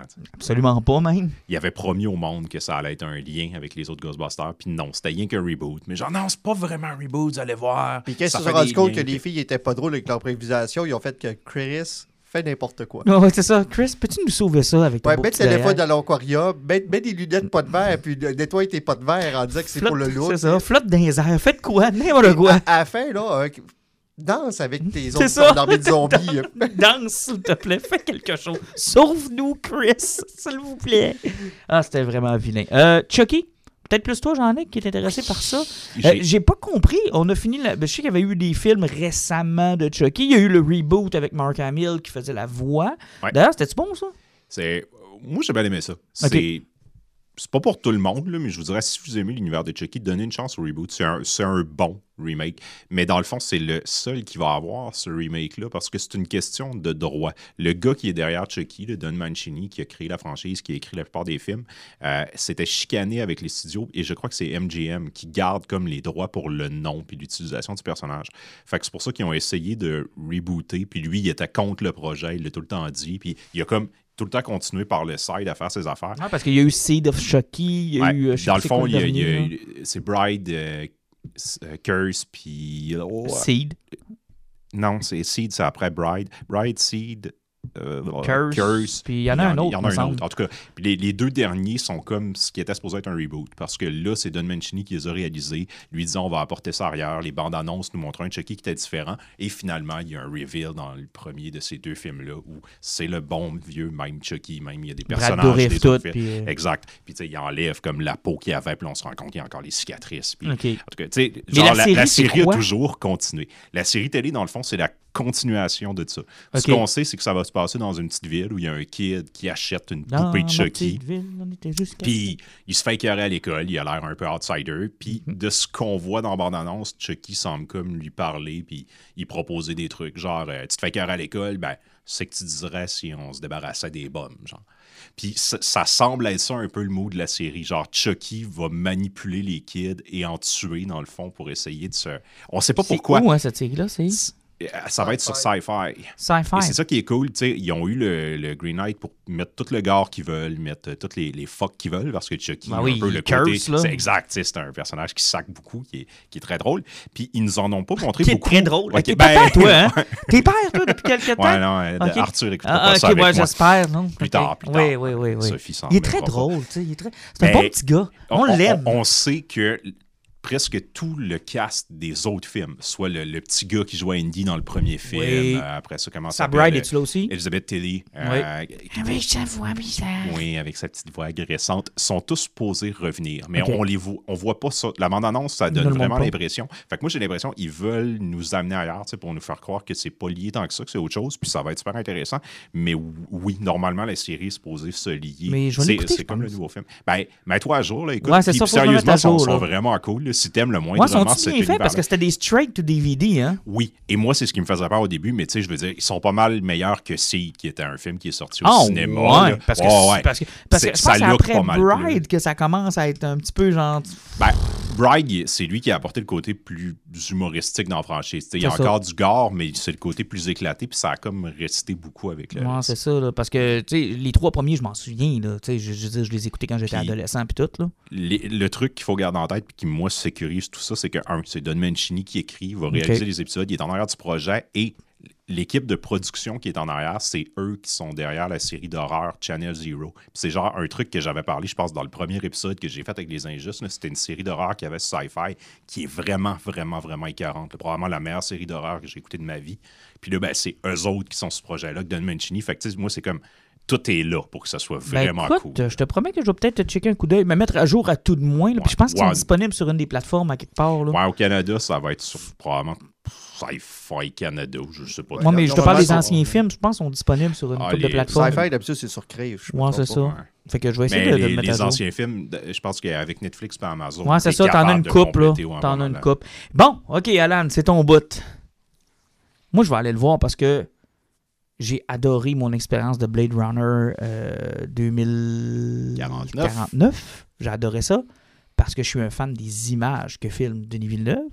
Même si je n'arrive pas encore à comprendre Dune, malgré le fait que ça fait huit fois que j'essaye. Pourtant, c'est moins compliqué que Star Wars. Ça a l'air superbe. Ça a vraiment l'air superbe. Ne serait-ce que pour les images. là. Tu vois qu'ils ont mis le paquet. C'est la dernière Hein? bande-annonce. tu comprends pourquoi ils voulaient que ça soit au cinéma. là. Oui, mais c'est pas juste ça. C'est parce qu'en plus, avec la nouvelle qui est sortie dernièrement, que Denis Villeneuve va réaliser le pilote de la première épisode de la série Benny Gesserit, tu vois que finalement, ils veulent vraiment faire un deuxième, puis que Warner veut s'en... Tu sais, s'ils produisent quand même la série, c'est parce qu'ils veulent en sortir un deuxième, parce que tu peux pas sortir un demi-prochain, faire une série TV, puis pas sortir un deuxième film. Ça c'était ton- un deuxième Batman aussi. Ça, ça c'était ton inquiétude, ça. hein? Ouais, parce que la moitié de l'histoire de Dune est intéressante, mais la deuxième partie est. C'est pas le même game, là. tu sais. Ok. Quand Paul Atreides devient Muad'Dib puis qu'il décide de rentrer contre la forteresse Ça y est, je tout, comprends plus rien. On est déjà perdu. J'ai perdu là. OK, Luke Skywalker décide de rentrer contre la Death Star, Ok, ok, là je comprends. Ah, c'est merci. exactement la même crise d'affaires. Oui, c'est nous autres qui est trop cave. Alan. On n'est pas capable de comprendre. Tu Non, comprends? mais c'est- c'est à cause Ça fait juste, c'est huit un- f- ça fait c'est un- juste 12 000 fois qu'il nous compte la Bible, Alan, puis je la comprends pas encore, ok? c'est- là? Parce que dans le fond, c'est du lore. Parce que, C'est tu sais, ça. fait rien que te répéter ce que tu viens de dire. Tu sais, c'est des mots qui n'existent pas, ils n'ont pas de référent. Ben fait que oui, quand mais- tu ne l'as mais- pas lu, tu sais pas c'est quoi un bel Benadryl, Ben- puis rentrer contre Benadryl? les Stafford, puis les- C'est pas, c'est pas, c'est pas l'affaire anti-allergène, Ouais, mais- Ouais, ça? c'est un sirop Parce que, comme je dis, c'est c'est pas plus compliqué que le Star Wars, c'est juste que le monde en général se met pas assez dedans. Puis, tu sais, c'est parce que Star Wars, tout le monde en jase, puis tout le monde sait c'est quoi un Jedi, tandis que si t'arrives avec ça, c'est quoi ça, c'est quoi ça? Mais c'est peut-être un peu plus accessible aussi. Là. Ben, Star Dune, Wars, euh, c'est parce que ça commence par des films. des films. C'est ça, parce que mais même le Dune de 84, là, c'est pas très bon. Là. Ben, c'est parce qu'il y a beaucoup d'idées qui a essayé d'appliquer là-dessus. C'est pas un mauvais film, c'est un bon film qui apporte beaucoup de bonnes idées. C'est c'est parce que moi, ce que j'aime, c'est que si tu as vu ce film-là, normalement, que tu rentres dans la lecture, au moins, tu es capable de plus facilement replacer le personnage. Parce que souvent, dans ce type de roman-là, à la Game of Thrones et autres, il y a tellement de personnages que Ah, quand tu c'est pas visuel, tu viens de perdre. Mhm. Tandis que si tu as vu le film avant, au moins, tu as une image mentale. Puis tu vois un un- petit peu ce c'est que ça ça. va. Comme, les petits sables laser Mais, en cube. Maudit que ça a mal vieilli. Sauf que ça. tu vois que, que sur le visuel, ça a de l'air super malade. Euh, il y a, euh, mais tu vois que euh, il y a beaucoup de monde que Jason Momoa vont vouloir le tuer. Pourquoi? Parce que tu le vois une seconde dans mon annonce, puis il fait une joke. Ouais. C'est pas une bon, ça? C'est pas grave, ça. Ouais, je sais, mais c'est parce que. Non, mais moi, c'est c'est mon point, c'est parce que je sais qu'il y a du monde qui ont chialé là-dessus, mais sauf que, tu sais, il faut comprendre que oui, ils ont peut-être pas le Ils ont dû prendre ces personnages-là puis les rendre un peu plus humoristiques, parce que le problème, c'est que c'est un film qui va durer plus que trois heures, et si tu y vas rien que dans le lot pendant trois heures, on sait ce que le, le, le, le- le cinéphile moyen, qu'est-ce qu'il fait? Il- Ben, le cerveau se met à off, puis il s'en va ailleurs. Je Ben, pense qu'il y, a- il y a quand même un point entre euh, tu sais, ce que James Gunn fait puis la liste de Schindler. Là. Oui, Tu sais, il y a un milieu quelque part. Là. Mais tu sais, la bande-annonce, ce qui est le fun, c'est qu'elle nous montre vraiment le visuel de quoi ça va avoir de l'air. C'est que tu vois la, la splendeur de C'est Dune, le désert, de quoi la, de la façon que c'est filmé. Euh, puis même quand ils décident de nous montrer les ornithoptères, puis la façon qu'ils ont réalisé, parce qu'il faut pas oublier que Dune, ça se passe vraiment, vraiment dans le futur. C'est notre futur à nous autres. Mais c'est après un djihad hitlérien où ce que l'intelligence artificielle a presque gagné sur l'humanité. Donc, euh, eux autres, une fois qu'ils ont gagné la guerre contre les machines, ils ont reparti la technologie, mais tu plus d'ordinateur réel. Tu sais, tout est mécanique, puis il n'y a plus d'ordinateur. Les ordinateurs, c'est des gars qui shootent à l'épice, puis qui deviennent des supercomputers, mais c'est des humains normaux, mais drogués à l'épice au, Mhm. au- au max. Ça fait que ça n'existe plus des ordinateurs. C'est que tout est ultra manuel, tout est basé beaucoup sur la nature. C'est pour ça que leur vaisseau, ils appellent ça c'est des ornithoptères, puis ils ont des, a- des ailes qui battent parce que tu n'as presque plus rien qui est contrôlé. Euh, même les voyages spatials, c'est pour ça que les pistes c'est important. Les, vecteurs de, voyage sont calculés par des navigateurs qui deviennent, c'est des grosses masses gélatineuses qui sont dans un nuage d'épices puis qui calculent toutes les possibilités pour pouvoir voyager. Donc, euh, c'est pour ça que l'épice est ultra importante dans Dune. C'est que il, il réussit à nous montrer cette splendeur-là, mais sans nous mon- montrer trop. C'est que, tu sais, on voit pas ailleurs. On, c'est, c'est en très minimalistique. En étant petit, il a réussi à sur nous trois heures de gros. film. Sur trois heures de film. Puis aussi, il faut pas oublier que la divinité, qu'est-ce qui est le plus important dans Dune, c'est le Shailout, les vers de terre. Puis, en fin de sa bande-annonce-là, je pense qu'on a vu un papier à se pointer. Ouais. Et c'est, ils sont majestueux. Mais Denis Villeneuve est probablement la cure à George Lucas. Tu sais, je veux dire, il a tous les moyens technologiques pour faire ce qu'il veut faire, mais contrairement à Lucas qui devient complètement fou, puis qui en met partout, puis qui ajoute des affaires partout, puis qui met des affaires partout, puis, euh, je pense que Denis Villeneuve se garde encore une, euh, un sens à ce qu'il fait. Un sens à ce qu'il fait. Puis ce qui est fun avec Denis Villeneuve, c'est que c'est un gars qui se met sur un projet, puis il dit Je fais ça, euh, à qui que je peux avoir? Il a, Lui, il n'a pas besoin de chercher, les CV sont sur sa table. Ouais. C'est que quand tu check la distribution de ce film-là, qui se porte de Rebecca Ferguson à, à, à Dave Bautista, Jason Momoa, euh, euh, Josh Brolin qui est là-dedans. Euh, quand il s'appelle Chalamet, là. Euh, Timothy Chalamet. Chalamet. T'as Zendaya, celle qui joue Mary Jane dans les nouveaux Spider-Man. Mm. Euh, t'as du stock là-dedans. Vraiment. T'as du gros calibre. tout le monde voulait, voulait, être associé à lui. Ben oui, c'est sûr. Mais tout le monde a vu ce qu'il a fait avec Blade Runner. Oui. Puis, tu sais, je veux dire, Blade ben, Runner est même pas parfait. tu sais. Ouais. Le Blade Runner, dans ma tête, n'est pas un, film parfait. Par contre, il a une tonne de qualité, puis surtout, il prend pas le spectateur pour un con. Mais ce que je comprends ça, c'est vraiment hot, parce que le film s'est planté au box-office, peut-être parce qu'il est un peu trop lourd. Mais tu sais, j'espère qu'il va garder ça. Mais c'est un film tout, pas magnifique. trop Moi, je, je n'ai pas compris c'était trop à quel point c'est sous-estimé ce film-là. Là? Hey, la scène, là, la scène où il fait l'amour avec l'hologramme. Ouais, c'est tout toute la scène que j'ai en tête quand je pense au film. C'est du génie, là. C'est visuellement, c'est moi, ce film-là m'avait complètement laissé à terre. Oui, non, mais c'est parce que c'est le problème du film. C'est parce que le problème, c'est que le monde sont allés le voir, ont oublié qu'il y avait un premier Blade Runner, puis ont oublié que Blade Runner, il se passe rien, c'est contemplatif mm. des décors mm-hmm. tout alentour. Parce que quand tu écoutes le premier Blade Runner, c'est une trame sonore d'Evangelis. De, oui. Puis. Euh, avec des gros plans puis des séquences qui sont longs sur des déplacements sur les buildings de la Corporation puis des discours qui sont puis il y a personne qui a un discours. Tu sais il y, a personne qui parle à ma vitesse dans cet univers là tout le monde est la fin de ce film là là quand le Replicant lui fait, tu sais, euh, qu'est-ce que je vais être, ne, serait-ce qu'une goutte d'eau d'un océan, enfin la même, là, écoute, ouais, tu, tu, parles du gars qui, que, lui, euh, peu importe les rôles qu'il avait à l'époque, c'est euh, le dernier speech que je fais, je l'improvise. Ah oui, puis écoute, ça en était tout un, là. Ben, sauf qu'ils n'ont pas toujours réussi, ces speeches-là, par non, ils n'ont pas toujours réussi, mais dans Blade Runner, c'est un grand classique. Roger là. Roger. Ouais, hein? exactement. Roger Roger. Roger Roger. Mais c'est un classique, là. Like tears in the rain. Écoute, non, c'est génial, là. Mais euh, puis le deuxième, tu sais, ça prend juste un Québécois, puis je le dis souvent pour filmer de la neige comme il l'a fait, là. À quel point c'est beau, c'est bien fait. fait un Canadien. Un Canadien, ouais. C'est quoi j'ai dit? Un Québécois. Non, c'est quoi? Québécois. Non, mais c'était pas. Je te reprenais pas. C'est parce que j'ai vu un autre film canadien récemment. puis je me suis passé le commentaire. J'étais là. Fuck quelqu'un qui sait c'est quoi de la neige. Oui, non. non mais tu sais, c'est pas juste ça. En plus, c'est le même principe un peu avec le désert. Tu sais, mm. c'est comme un hiver, euh, mais en, inverse. Mais visuellement, le film est de l'air beau. Les acteurs sont là. Euh, Dune, c'est une saga qui est énorme. Euh, je sais que c'est quelque chose qui est lourd. on, a, on en a déjà parlé. Martin avait pogné à BD aussi. Je me trompe mm-hmm. pas. C'est que je conseille à dire, si le roman, vous trouvez que c'est quelque chose qui est trop lourd, là, tombez sur la BD, au moins, ça. Vous ayez qu'à voir la première partie, possiblement ce qu'on va voir dans le film, et peut-être que le film va se rendre un peu plus loin, mais au moins, vous allez avoir des bases. Non, vous allez avoir une base, mais. Tu sais, je veux pas être plate, là, mais je suis pas convaincu que ça va faire un gros hit. Là.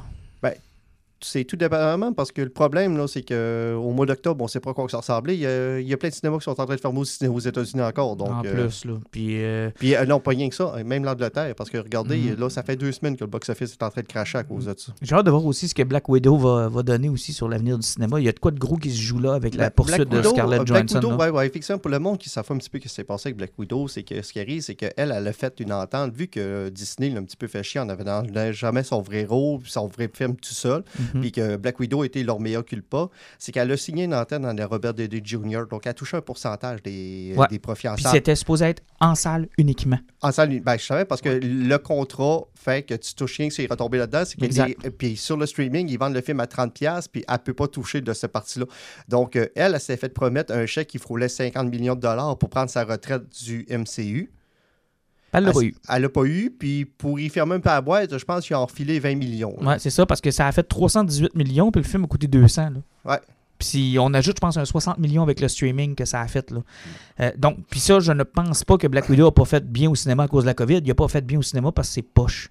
Ben, il, a, il aurait droppé 65% aussi la deuxième semaine. C'est ça. Il, ben, il aurait droppé, mais en même temps, le fait qu'il soit disponible, ça, probablement que ça, euh, ça, Mais le monde n'avait pas le goût de ça, le voir. Ça aurait, un, ça aurait, été un, film de 350 millions quand ah, même. C'est ça. Le monde n'avait pas le goût de le voir. On va pouvoir le mesurer avec. que Disney va gagner son Non, je Bon, dis ben. que Scarlett Johansson, peu importe ce qui va arriver, va modifier la façon de faire. Parce que là, cette façon de faire-là est arrivée avec la COVID, là, les simultanés. là. Ouais. Il y en a d'autres studios qui, eux, se vendent de ne pas le faire. Non, mais pas juste ça, c'est parce qu'il n'y aura pas le choix, parce qu'oublie pas que maintenant, ça va être un 8 semaines. Mm, C'est ça. Ça fait que Warner, les autres, avec euh, le- leur HBO ma- Max, Mm. là, c'est comme ça qu'ils vont lancer. Je pense que ça va être 8 semaines gros max entre leur streaming et euh, leur sortie en salle. Ils n'ont pas le choix. Puis c'est normal. C'est correct. Puis huit semaines, c'est, tu sais, ça va.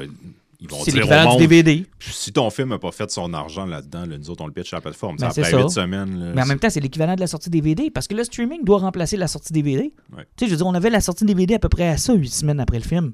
Fait que c'est juste normal. là. Moi, je trouve ça bien correct. là. Tu sais, tu vas voir que Black Widow, c'était de la merde, puis que c'est pas la COVID quand on va avoir les chiffres de Suicide Squad en fin de semaine. là. Parce que d'après moi, il va faire pas mal plus que Black Widow. Je le sais pas. Je suis Non. pas, je suis pas convaincu qu'il va Je suis faire. convaincu que Non. C'est du DC. J'espère, j'espère qu'il va faire pas mal. Je pense qu'il va la faire plus, critique moi. va l'aider peut-être un peu, là, mais Euh, sauf qu'oublie pas que gros, là, c'est 50 millions en ce moment. Ouais, je sais. C'est pas un 100 millions. Puis à 50 millions, ta deuxième semaine, t'es en bas de 10. D'ailleurs, Suicide Squad, on va vous en parler dans le prochain épisode. Moi, j'y vais vendredi avec Alan. Toi, tu y vas jeudi. Jeudi, Jeudi. mais moi, je peux pas y aller, j'ai un spectacle, mais euh, je vais y aller vendredi assurément. Fait que tu me diras juste un pouce en l'air. Ben, quoi que toi, ça donne rien. Ça va être, ça va être je peux déjà te le donner. Ça va être pouce un en pouce l'air. en l'air. ouais. Ça va être pouce en l'air. Faudrait vraiment que ça. J'ai déjà dit à propos de James Gunn que j'adorais le monde iront pas voir un écureuil avec un gun au cinéma. Moi aussi, j'ai C'est dit un ça. film de cave. Et quand je l'ai vu, j'ai fait et que j'aurais dû fermer ma gueule, que c'est bon. Puis, tu sais, j'ai- c'est un de mes, mes Marvel préférés, Guardian of the Galaxy. Là, il prend un univers que j'adore. Ouais, le premier. Ouais le, ouais, le deuxième est moins facile un peu. Ben, il est bon aussi, le deuxième. Ouais, mais le premier, là, je sais pas, tu sais, moi, j'ai pas ton âge vénérable, Alan, j'étais pas aux noces de Cana, mais quand je suis sorti de, de Guardians of the Galaxy, c'était mon Star Wars à moi. J'avais l'impression d'avoir vu quelque chose que Ouais. d'exceptionnel, de nouveau, puis je connaissais personne dans cette style d'équipe-là, moi, là. là. Ouais, personne. ben, c'est ça, c'est parce que moi, ben, euh, quelques années avant, j'avais passé à Annihilation au grand complet de Damadnet et compagnie. Ben, J'ai- ça, j'ai- là. j'ai- Je sais sérieusement de la BD dans l'espace avec sa gang-là, j'en j'en avais. euh, c'est ça, là. On avait peur, là. Moi, j'étais vierge, là. Fait que quand je suis sorti de là, j'ai fait comme, oh my god, ça, ça devait ressembler à ça quand les gens, les gens sont sortis de A New Hope, là. Ils ont dû faire comme, oh wow, qu'est-ce que c'est ça, crime, c'est. J'espère que Squad va apporter comme ce, ce renouveau-là à DC qui en a besoin présentement. Oh, ils ont besoin. En fait, euh, DC a pas mal besoin de tout ce qui- tout ce qu'ils Ouais, peuvent tout- pogner, tout là. ce qu'ils peuvent Ouais, mais euh, plus je vois des images de Flashpoint Paradox, plus je suis content que le film ait traîné aussi longtemps que ça parce que Ouais. euh, il y a de la. Euh, même, le- même Ben Affleck est sur sa moto là, qui ressemble à celle-là de Shine Murphy. Ouais. Mais c'est Ah. dangereux. D'abord, ils vont se faire taxer d'avoir copié Marvel alors qu'il était en production bien avant que Marvel décide de faire le multiverse. là. Ouais, mais euh, je- euh, tantôt sur mon poison, tu vas voir, je vais changer du multiverse encore, ok? Ben, allons-y avec nos poisons. Tiens, vas-y donc tout de suite. Euh, mon poison, euh, hier, je me suis tapé la troisième et dernière saison actuelle de Transformers War of Cybertron, qui ouvre possiblement sur une suite qui va être War of Unicron. Euh, honnêtement, ces trois parties-là qui s'écoutent comme trois films de trois heures, c'est du pur génie. On- on avait, moi, j'avais écouté le premier, là, Ouais. puis je suis encore euh, staché au premier, mais il faudrait eff- effectivement que je. Oh non, j'ai vu sortir. Oh boy. Excusez. Oh boy, je sais qu'on s'en va pas prêt. Non, je suis pas prêt à ça. Euh, mais non, c'est ça. C'est parce que même sur la deuxième saison, la qualité avait là. Puis le- sur la troisième, c'est Kingdom. Dans le fond, Oui. à la fin du deuxième, ils ont passé à travers de Vortex. Ils s'écrasent sur Terre, mais à l'époque de Beast War. Wow. Donc, on retrouve les Predacons et les Maximals qui sont là. Donc, tu as vraiment un clash entre les deux générations de Transformers. Donc, tu les Maximals et les Predacons, les autres qui se battent des millions et des millions d'années après la marde qu'Optimus a causée avec Mhm. Megatron. Les autres vivent sur une Cybertron qui est morte puis qui essaye de sauver parce qu'il y, y a deux câbles dans le temps qui n'étaient pas capables de s'entendre, puis ils ont tout débattu. C'est que tu as une classe de gé- génération qui est là, qui est super intéressant. La façon qu'ils ont amené les personnages, c'est super le fun. Ils ont amélioré un peu l'animation? Parce que, tu sais, au début, on se disait, ils vont peut-être évoluer un peu en. Ah, l'animation, euh, de toute façon, les couleurs sont tellement belles. Puis les plans qu'ils mettent sur des personnages qui font leur dialogue, ah, c'était tellement beau, là. Ah, c'était tellement incroyable. Tu sais, ils réussissent à mettre de l'émotion dans la face d'Optimus, là. Je comprends pas comment ils font, là, mais euh, non, visuellement, les, les couleurs, tout, c'est super beau. Il y a- le point négatif, euh, j'en parlais avec euh, Guillaume, mes chums, qui était, il avait eu raison, qui dit de ça, c'est qu'au niveau des Maximals et des a- c'est pas les mêmes voix que dans le temps, c'est vrai, sauf que et sérieusement, le Mégatron Tyrannosaure, là, euh, il, il a une voix là, tellement Soft, là. C'est parce que j'ai l'impression qu'ils ont voulu faire un clash entre les, sa génération de Transformers. Les- autres sont très robotiques, donc ils ont des voix écho, comme qu'ils parlaient dans une, ca- dans- dans- dans une boîte de concert, parce que Mhm. c'est des robots. Tandis que les autres, plus, vu qu'ils sont plus organiques sur leur transformation, ils parlent comme des humains normaux. Ok, ok, ok. C'est qu'ils n'ont pas de voix de robot. Puis ça fait vraiment un très gros clash. Mais sérieusement, la passion qui amène encore l'histoire. Puis la première saison, on avait chialé parce qu'il se passait rien, il n'y avait pas d'action. Mais plus ça avance, plus le manque d'action, plus le développement, c'est ça qui devient intéressant parce qu'il travaille tellement bien tout. Puis c'est sur Netflix, c'est ça? C'est sur Netflix, effectivement. C'est rien que 6 épisodes de 24 minutes. Comme je vous dis, c'est trois films de 3 heures euh, que tu peux Ça arrêter n'importe quand parce que c'est des épisodes. Puis euh, ils nous ont présenté euh, Nemesis Prime là-dedans aussi. Donc euh, pour le monde qui te connaît, la version dark d'Optimus, là, c'est vraiment, vraiment cool. À écouter sur Netflix, c'est drôle parce que mon poison va être Netflix aussi. En fait, euh, puis ça va être un documentaire. Fait que ça va changer un peu de ce qu'on présente. Euh, sur les panthères. non, absolument pas. Euh, mais je trouve ça important quand on lit beaucoup de BD et qu'on s'intéresse à toutes sortes de. Tu sais, surtout sur les, les vilains. La série s'appelle How to Become a Tyrant. C'est euh, de la narration faite par Peter Dinklage, qui est donc le Tyrion. Tyrion Game of dans. Game of Thrones. Et c'est fait avec une grande ironie où on nous présente le livre parfait pour devenir un dictateur et le parfait dictateur. Et on utilise cinq modèles pour nous donner des conseils sur quoi faire pour vous hisser au plus haut pouvoir et conserver votre pouvoir. Et toutes les tactiques qu'on énumère sont analysées par des historiens, par des gens euh, de sociologie, d'anthropologie. Et c'est tellement intéressant. là. On, euh, par exemple, juste pour vous donner une idée, dans le premier épisode, on apprend comment accéder au pouvoir avec Hitler. Ensuite, on Vendre apprend. ton pain 40$. piastres. Genre. Après ça, on apprend à euh, déjouer la vérité avec Staline. On apprend à brutaliser ton peuple comme Saddam Hussein. On apprend à devenir éternel avec Kim Jong-il et sa famille. Et c'est fait avec une ironie qui peut être dangereuse quand on traite de choses aussi sérieuses, mais que quand tu la catches, c'est tellement intéressant. C'est tellement intéressant. Puis quand je vous dis qu'on on s'intéresse à la fiction, c'est que c'est des principes qui, justement, on retrouve chez les bons vilains qui sont, développés dans les séries qu'on lit. C'est toujours un peu la même recette. Et quand tu la, te la vois décortiquer avec des exemples concrets, c'est vraiment intéressant. Cinq épisodes, 30 minutes chaque épisode, vraiment pas long. Chacun concentré sur un seul dictateur, mais qui nous montre les parallèles avec les autres. Lui aussi a fait ça, lui aussi a fait telle affaire. Mais lui, ce qui a amené de plus, c'est telle affaire. Sais, on nous présente les premiers Photoshop de Staline, par exemple, qui sont juste incroyables. La façon dont on a éliminé la vérité. Je vous le dis, c'est vraiment bon. N'importe qui devrait et au moins écouter ça une fois. C'est vraiment bon. Cinq épisodes, 30 minutes, ça se clenche super facile. Très, très, très, très bon. Et la narration est juste divine parce que Peter Dinklage s'amuse. Ouais, Il y a un ton comme. Il s'amuse. Genre. Je euh, trouve que le timing pour sortir ce genre de série-là il est vraiment pas bon. Je trouve qu'il y a beaucoup trop de diri- dirigeants présentement qui essayent de devenir des dictateurs. Ah, Il faut pas leur fait, donner des oui, idées. oui, faut pas leur donner des idées. Ben, tu vas peut-être justement te rendre compte qu'on est peut-être dans la dictature la plus soft au monde. Mais vraiment intéressant. Puis, tu sais, à chaque fois qu'il y a un problème ou qu'un dictateur, tu sais, euh, trouve un problème, t'as Peter Dinklage qui dit Don't worry, the book have something for you. Puis là, il ouvre le livre, puis là, il te montre une tactique. tactique. ouais. Puis là, il te montre une tactique, puis après ça, il t'explique comment ils ont appliqué cette tactique-là. C'est- Honnêtement, c'est vraiment. Moi, je pense, j'en ai que toi, tu vas, tu vas adorer ça en particulier. là. Tu devrais mettre ton nez là-dessus. Bon, OK, ton poison maintenant. Vous avez entendu le ton avec lequel Martin a parlé? Faire une histoire courte, là, c'est une bande dessinée qui s'appelle The Nameless de Grant Morrison que je voulais acheter à notre dernier trip à l'imaginaire. Et Martin m'a dit Remets ça, ces tablettes, je n'ai une copie chez nous, veille ça à mort, je te le donne. Fait que là, j'étais là, ah, cool. Parce que vous savez, on, on a pas mal toute la même idée de Morrison. là. Soit on trouve ça génial, soit c'est c'est une c'est catastrophe. pas lisable. Et j'ai compris un peu Martin après le premier chapitre. C'est, on est dans. Tu sais, c'est, c'est du Morrison de Wonder Woman, là, genre, qui est dans son trip tout seul. Grosso modo, c'est comme un espèce de John Constantine, un gars qui travaille dans les cas particuliers, qui se fait engager pour embarquer dans une mission spatiale parce qu'il y a un truc qui se dirige vers la Terre pour la détruire. Puis lui, puis une équipe de spécialistes, un peu comme Armageddon, doivent la détruire et l'analyser en même temps. Parce que ça donne que ce truc-là qui s'en vient sur la Terre est possédé par plein de magie puis de démons. Et en fait, c'est une prison qui a été construite lors de la guerre initiale dans la création de, l'univers, que peu importe votre religion, les anges, les démons, quand ils se sont affrontés, ben, tous les prisonniers de guerre, ils les ont envoyés dans cette prison-là. Et c'est ça qui s'en vient, puis ça essaye de se libérer. Hey, t'as compris Là, ça? Puis là, là, ça a l'air super simple quand je vous l'explique, mais c'est obtus et pointu et lourd Ah, et compliqué. Et tu te demandes tout le temps, c'est-tu vrai, c'est-tu pas vrai? Et c'est clairement le Morrison là-dedans, il voulait essayer de faire du Lovecraft. Et à mon avis, là, il a amplement réussi. Moi, j'ai capoté ben raide. Ah, Oh, ben, moi. mais quand je l'ai terminé, là, je me disais, il y a tellement d'affaires que tu te poses des questions, t'es pas sûr. Puis tu sais, c'est du Morrison, à toutes les cases, tu te dis, il manque des référents. Genre, il va mettre une carte de tarot avec euh, un passage d'un écrivain obscur de la littérature britannique des années 50. Puis là, tu fais comme, OK, là, il y a un sens là, mais tu sais, il manque les référents.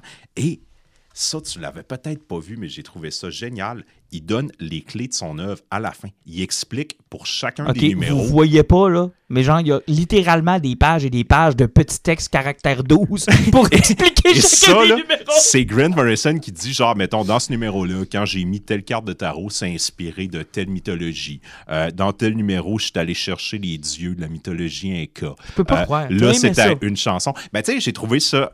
J'avais aimé ça sans les explications. Avec, j'ai comme fait, tu sais, il est pas cave. là. Morrison, il est bizarre. Puis, tu sais, c'est un magicien. Puis, je dis ça avec euh, des guillemets.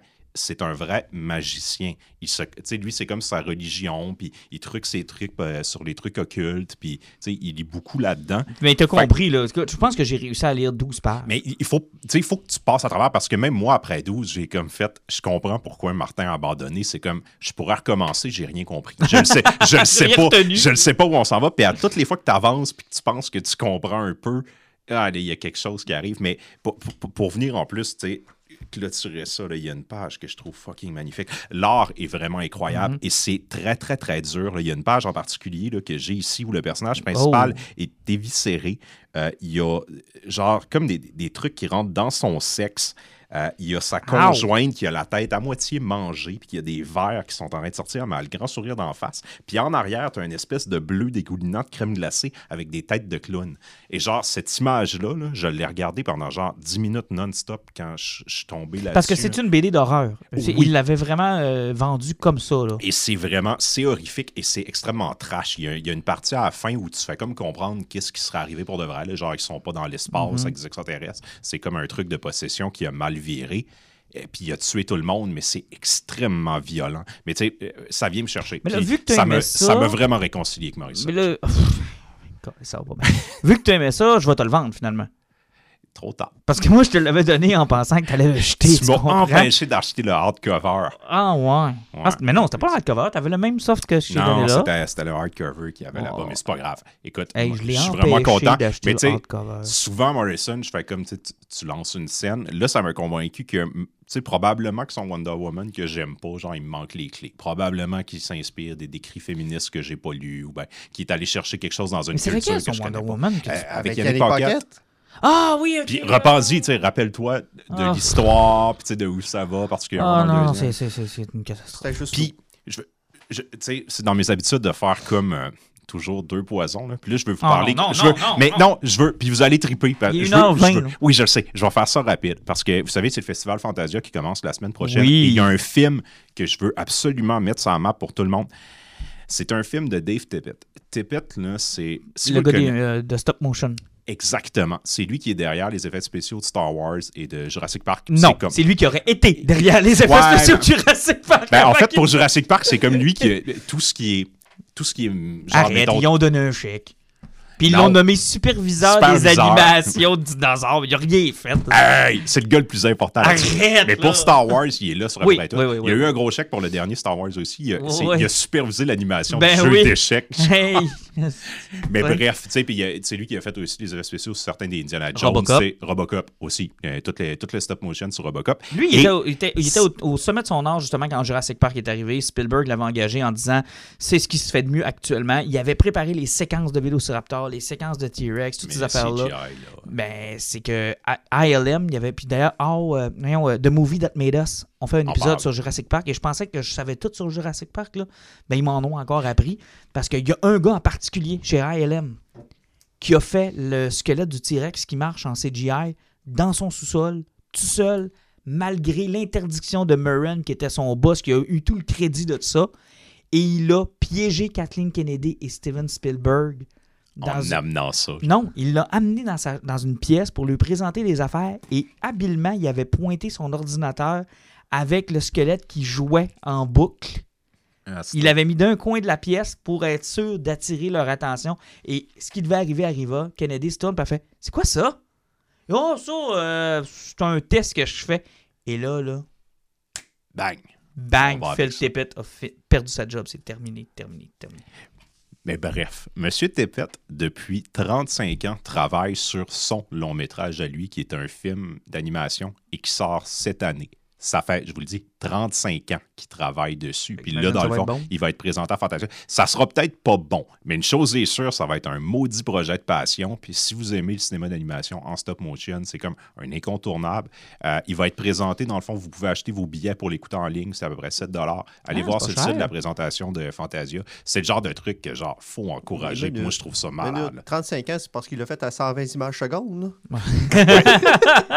Hey, en passant, ça me permet de vous plugger euh, The Movie That Made Us. La deuxième saison est sortie, puis euh, l'épisode sur Jurassic Park. Je vous le dis, là, c'est mon film préféré. Je vous ai... Moi, je suis même rendu dans les théories que ça parle de paternité. là. Je suis rendu loin dans les histoires de Jurassic Park. Et cette histoire-là, je la connaissais, mais du point de vue de Dennis Moran, qui était le chef à l'époque de. ILM. Mais là, ils sont allés chercher le, écoute, le, le personnage détestable qui a décidé de tout faire foirer la carrière de Phil Tippett là, et qui est arrivé avec le CGI. Je l'ai appelé Dave, tantôt, c'est Phil. Euh, Phil, ouais. C'est incroyable. Ça vaut la peine d'être vu, cet épisode-là. C'est- C'est carrément l'histoire du cinéma, là, qui, se, qui, nous raconte. C'est vraiment, vraiment Parce que c'est vrai. En plus, c'est, c'est le film Jurassic Park qui, a comme, qui met le, le moment dans le cinéma où le CGI a mangé Ben, le, tu t'as- les deux petites premières étapes. T'as Abyss, puis Terminator 2, avec euh, le, le T-1000. Mais Jurassic Park, c'est là, on applique cette technologie-là à des êtres vivants. Là, Mm. là, là t'es comme une étape plus haut. Là. Ouais, puis après, tu as George Lucas puis euh, Cameron qui ont décidé que tu n'avais plus besoin de vrais décors. Exactement. Puis Et là, ils se sont rendus compte qu'avec euh, des caméras en 4K puis les TV 65 pouces, là, Ça t'es mieux vieillit d'avoir mal. t'es mieux d'avoir un vrai décor parce que ça vieillit mal. ça en vieillit mal en. Dieu. Et pourtant, Jurassic Park, encore nickel. Ben, c'est parce qu'il y a des vrais décors en arrière. C'est c'est encore Fait que super. tu, là. tu pardonnes le CGI des fois qui part un peu plus parce que c'est Ouais. des vrais décors. Tandis que si tu réécoutes la, derrière, la première trilogie de Star Wars, ben, Ah, c'est la- les prequels, tu vois que les fonds en CGI là, euh, sur une TV Ah. 65 pouces en 4K. Hey, les soldats, là, les Clone Troopers dans l'épisode 2, là, c'est terrible. Ah, Il n'y en a pas un de vrai. Ça aurait coûté quoi d'avoir un gars en armure? Il n'y en a pas un de vrai. Ben, tu dis que ça aurait coûté. Check de Mandalorian, ils ont fait affaire euh, avec le, gang Ouais. de Québec parce qu'il n'y en avait pas assez. Ouais, mais ça donne euh, toujours bien un meilleur résultat. là. Oui. Tu sais, on s'entend. Mandalorian va mieux vieillir. Ben, je pense que oui. Hey, euh, les gars, on se retrouve déjà la semaine prochaine. On va parler de Suicide Squad et de d'autres sujets. Messieurs, passez une bonne semaine. Bonne semaine. Bye bye.